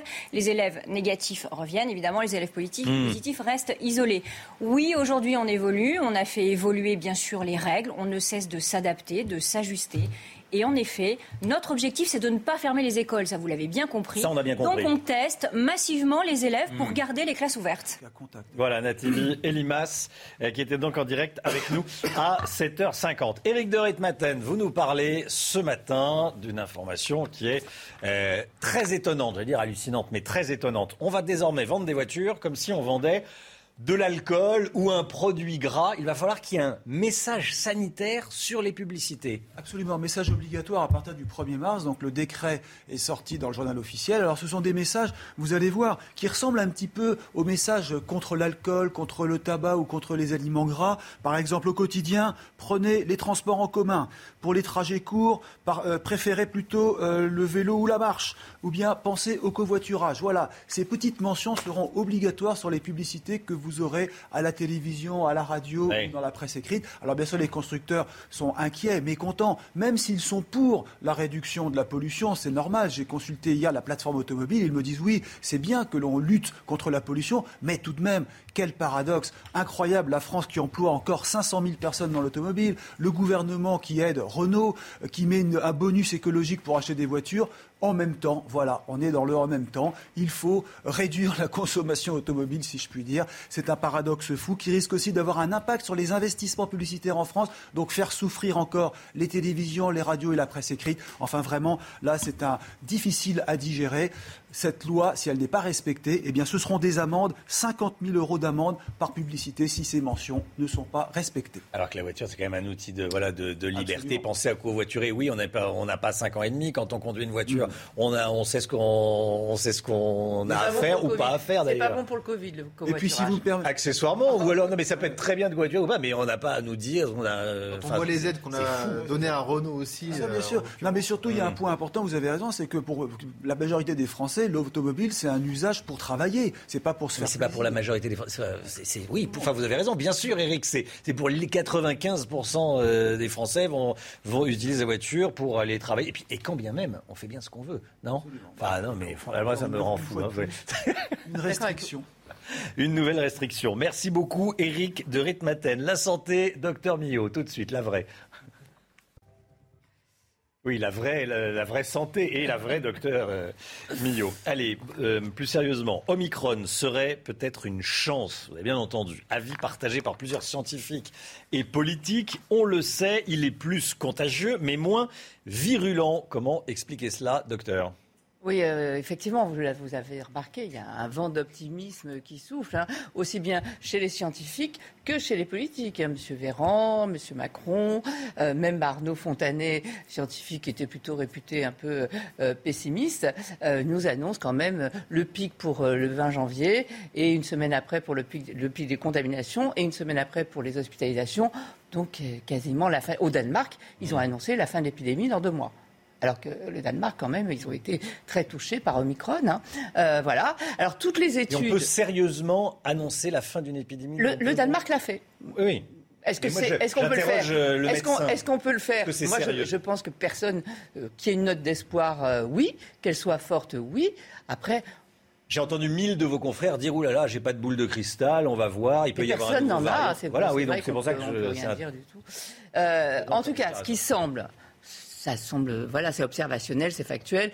Euh, dans tous les pays où il y a eu de l'Omicron, que ce soit l'Afrique du Sud, que ce soit le Danemark, que ce soit le Royaume-Uni, malgré les différences, différences de population beaucoup plus jeunes en Afrique du Sud, etc., différences de densité au Danemark, il y a une très forte densité, différentes de vaccination. Certains ont été immunisés naturellement, d'autres ont été vaccinés, d'autres ont été moins vaccinés. Malgré tout cela, on a une diminution euh, forte, divisée par trois, des hospitalisation. Et lorsqu'il y a hospitalisation, l'hospitalisation est plus courte et moins grave, avec beaucoup moins de ventilation, etc. Donc ça, c'est l'observation. Après, des chercheurs sud-africains ont fait une étude, alors certes pas sur un très grand nombre, mais qui est très intéressante, notamment sur une explication de cette baisse de la virulence, parce qu'on sait qu'il est très contagieux, hmm. ça oui, et on observe qu'il est moins virulent. Observez. Mais là, cette étude tente à trouver une explication à cela. Je vous explique. Je vais vous faire un rappel sur l'immunité un peu simplifié, parce que l'immunité, c'est très compliqué, mais il y a essentiellement deux immunités. L'immunité humorale, qui est liée essentiellement à des globules blancs que l'on appelle des lymphocytes B, vous voyez Et ces lymphocytes B, eux, ils sont spécialisés dans la fabrication des anticorps. Les anticorps qui sont là pour empêcher euh, le virus de fonctionner, pour et après, il y a une immunité que l'on appelle l'immunité cellulaire. Là, ce sont d'autres globules blancs que l'on appelle des lymphocytes T. Rappelez-vous de T comme tueur. Euh, il y a des CD4 et des CD8, bref. Et eux, ils vont aller détruire, mais détruire nos cellules une fois qu'elles sont infectées. Une fois que le virus rentre dans une cellule, il y rentre pour, euh, il pique le matériel énergétique de la cellule et il va tout faire pour se multiplier dans la cellule. Et ces lymphocytes T, eux, avec Omicron, il reste. C'est-à-dire que les lymphocytes qui fabriquent les, hum, anticorps, eux, baissent énormément, mais ceux qui, qui fabriquent les lymphocytes T, donc les, qui tuent les cellules infectées, eux, persistent avec l'Omicron. Donc, ce qui pourrait expliquer que oui, on est quand même contaminé, puisqu'on a une baisse de nos lymphocytes B, mais comme les lymphocytes Eux, restent toujours efficaces, en fait, ils viennent tuer et détruire nos cellules infectées, qui fait qu'on n'a pas le temps de développer une forme grave de la maladie. Donc ça paraît être une explication possible et plausible hmm. de cette baisse de la virulence. C'est à confirmer encore une fois, car cette, étude a été faite sur un petit nombre de patients, mais ça semble euh, tout à fait euh, euh, possible comme explication. Et je trouve que cette étude était très intéressante. Voilà pourquoi je voulais vous en parler ce matin. Vous voulez revenir également ce matin sur les différences entre passe vaccinal et passe sanitaire. Hein oui, parce qu'on en parle beaucoup. Ça a failli durer toute la nuit, même si ça a été interrompu. juste un petit rappel factuel aussi sur les différences. Regardez sur ce petit, petit tableau. Le pass sanitaire, il vous faut évidemment une attestation de vaccination. Pour le pass vaccinal, pareil, il la faut aussi. Pour le test PCR antigénique avec le pass sanitaire, celui qui court actuellement, il vous suffit d'avoir un test PCR antigénique de, de 24 heures pour euh, que ce soit valable. Et pour le certificat de rétablissement, je rappelle qu'un certificat de rétablissement, c'est la preuve que vous avez été malade et donc que vous êtes euh, en train de fabriquer votre immunité. Donc vous n'êtes pas, euh, c'est considéré comme une, comme, une, comme une vaccination avec le pass sanitaire. Mais regardez, avec le pass vaccinal, non. Avec le pass vaccinal, il n'y a que l'attestation. Oui, voilà. oui, oui, mais c'est quand même fou, puisqu'on sait que l'infection elle vous procure une immunité encore plus forte que la vaccination, c'est quand même fou que, l'on, que ce soit plus, qu'on n'en tienne plus compte. je, peux comprendre pour les tests, puisqu'on veut inciter les gens à se faire vacciner, mais c'est vrai que sur l'infection, ça pose. Ça aurait eu du sens, comment dire. Hein, ça aurait eu du pose question. Effectivement, ça pose question. Merci beaucoup, Brigitte Millot. C'est News 8h49. Merci de nous avoir choisis pour démarrer votre journée. Dans un instant, c'est l'heure des pros avec Pascal Pro et tous ses invités, parmi lesquels Marlène Schiappa, qui sera l'invité de Pascal dans un instant. Soyez là si vous le pouvez, bien sûr. Nous, on se retrouve demain matin dès 5h55 avec toute l'équipe de la matinale. On sera avec Jeanne Cancard, avec le docteur Millot, avec Eric de Ritmaten et avec Samis Faxi. Merci à tous et tout le reste de l'équipe, bien sûr. À demain, dans un instant, l'heure des pros. Belle journée à vous. Tout de suite, Pascal Pro dans l'heure des pros.